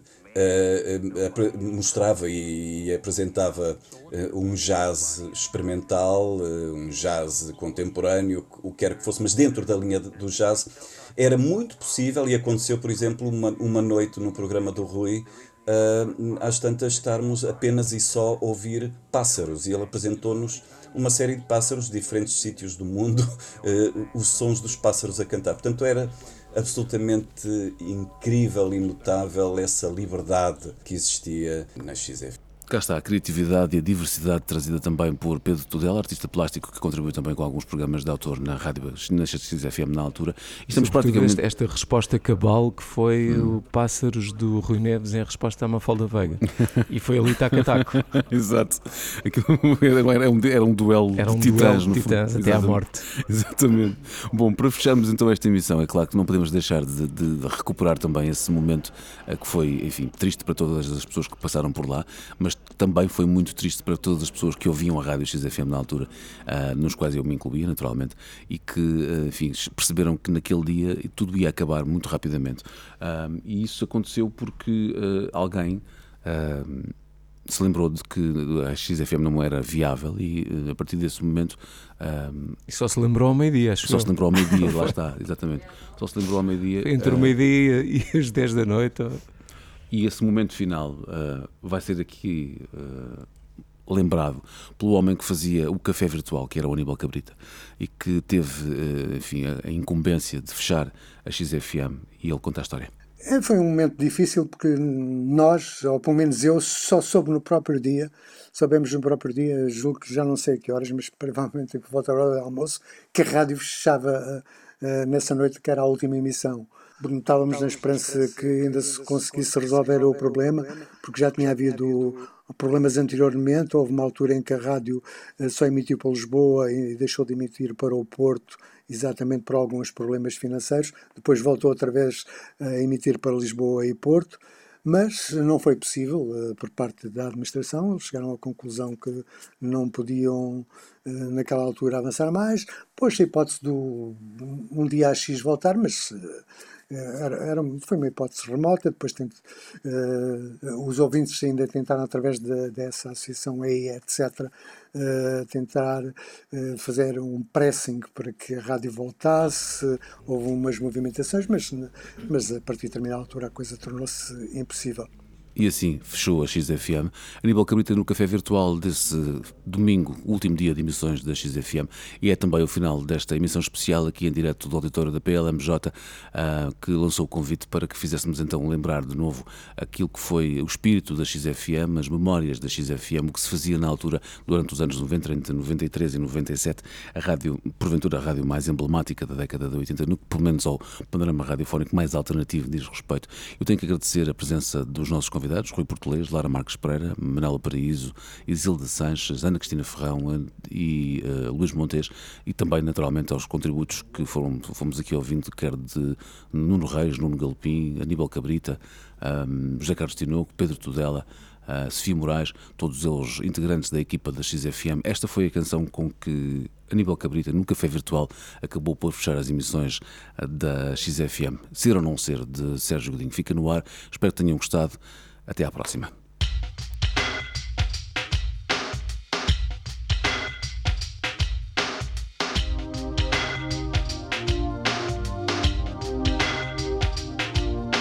Ser ou não ser gente, ter ou não ter sonhos, mais exatamente a vir à tona dos sonhos, ter sempre a certeza das dúvidas, por via das dúvidas saber o que achar.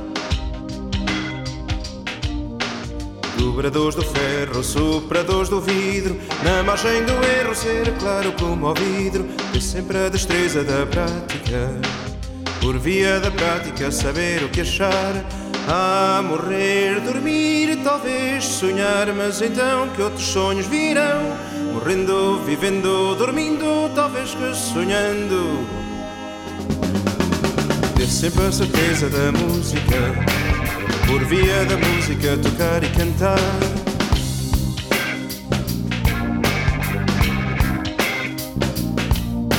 Sedutores da musa, amadores da alma, mesmo que difusa ser a imagem da alma, e sempre a clareza da fábula, por via da fábula saber o que achar. Dedos semelhantes às velozes aves, mesmo que distante ouvir chamadas aves, sempre a foiteza do pássaro, por via do pássaro subir e pousar. A morrer, dormir, talvez sonhar, mas então que outros sonhos virão. Morrendo, vivendo, dormindo, talvez que sonhando.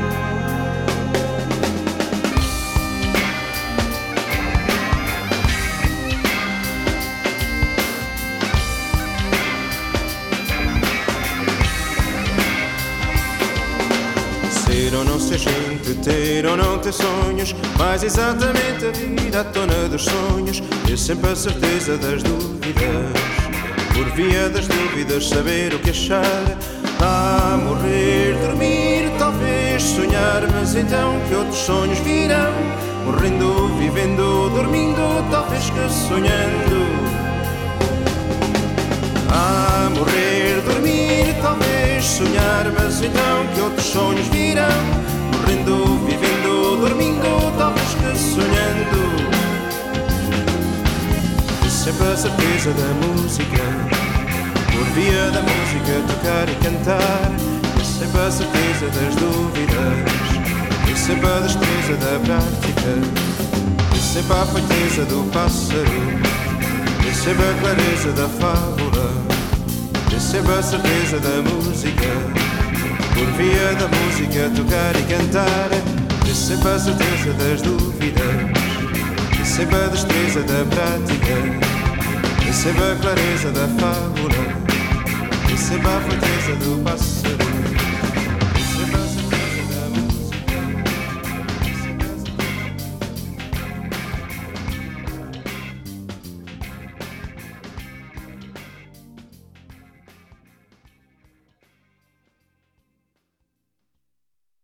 XFM. Lisboa, 91.6. Porto, 105.8.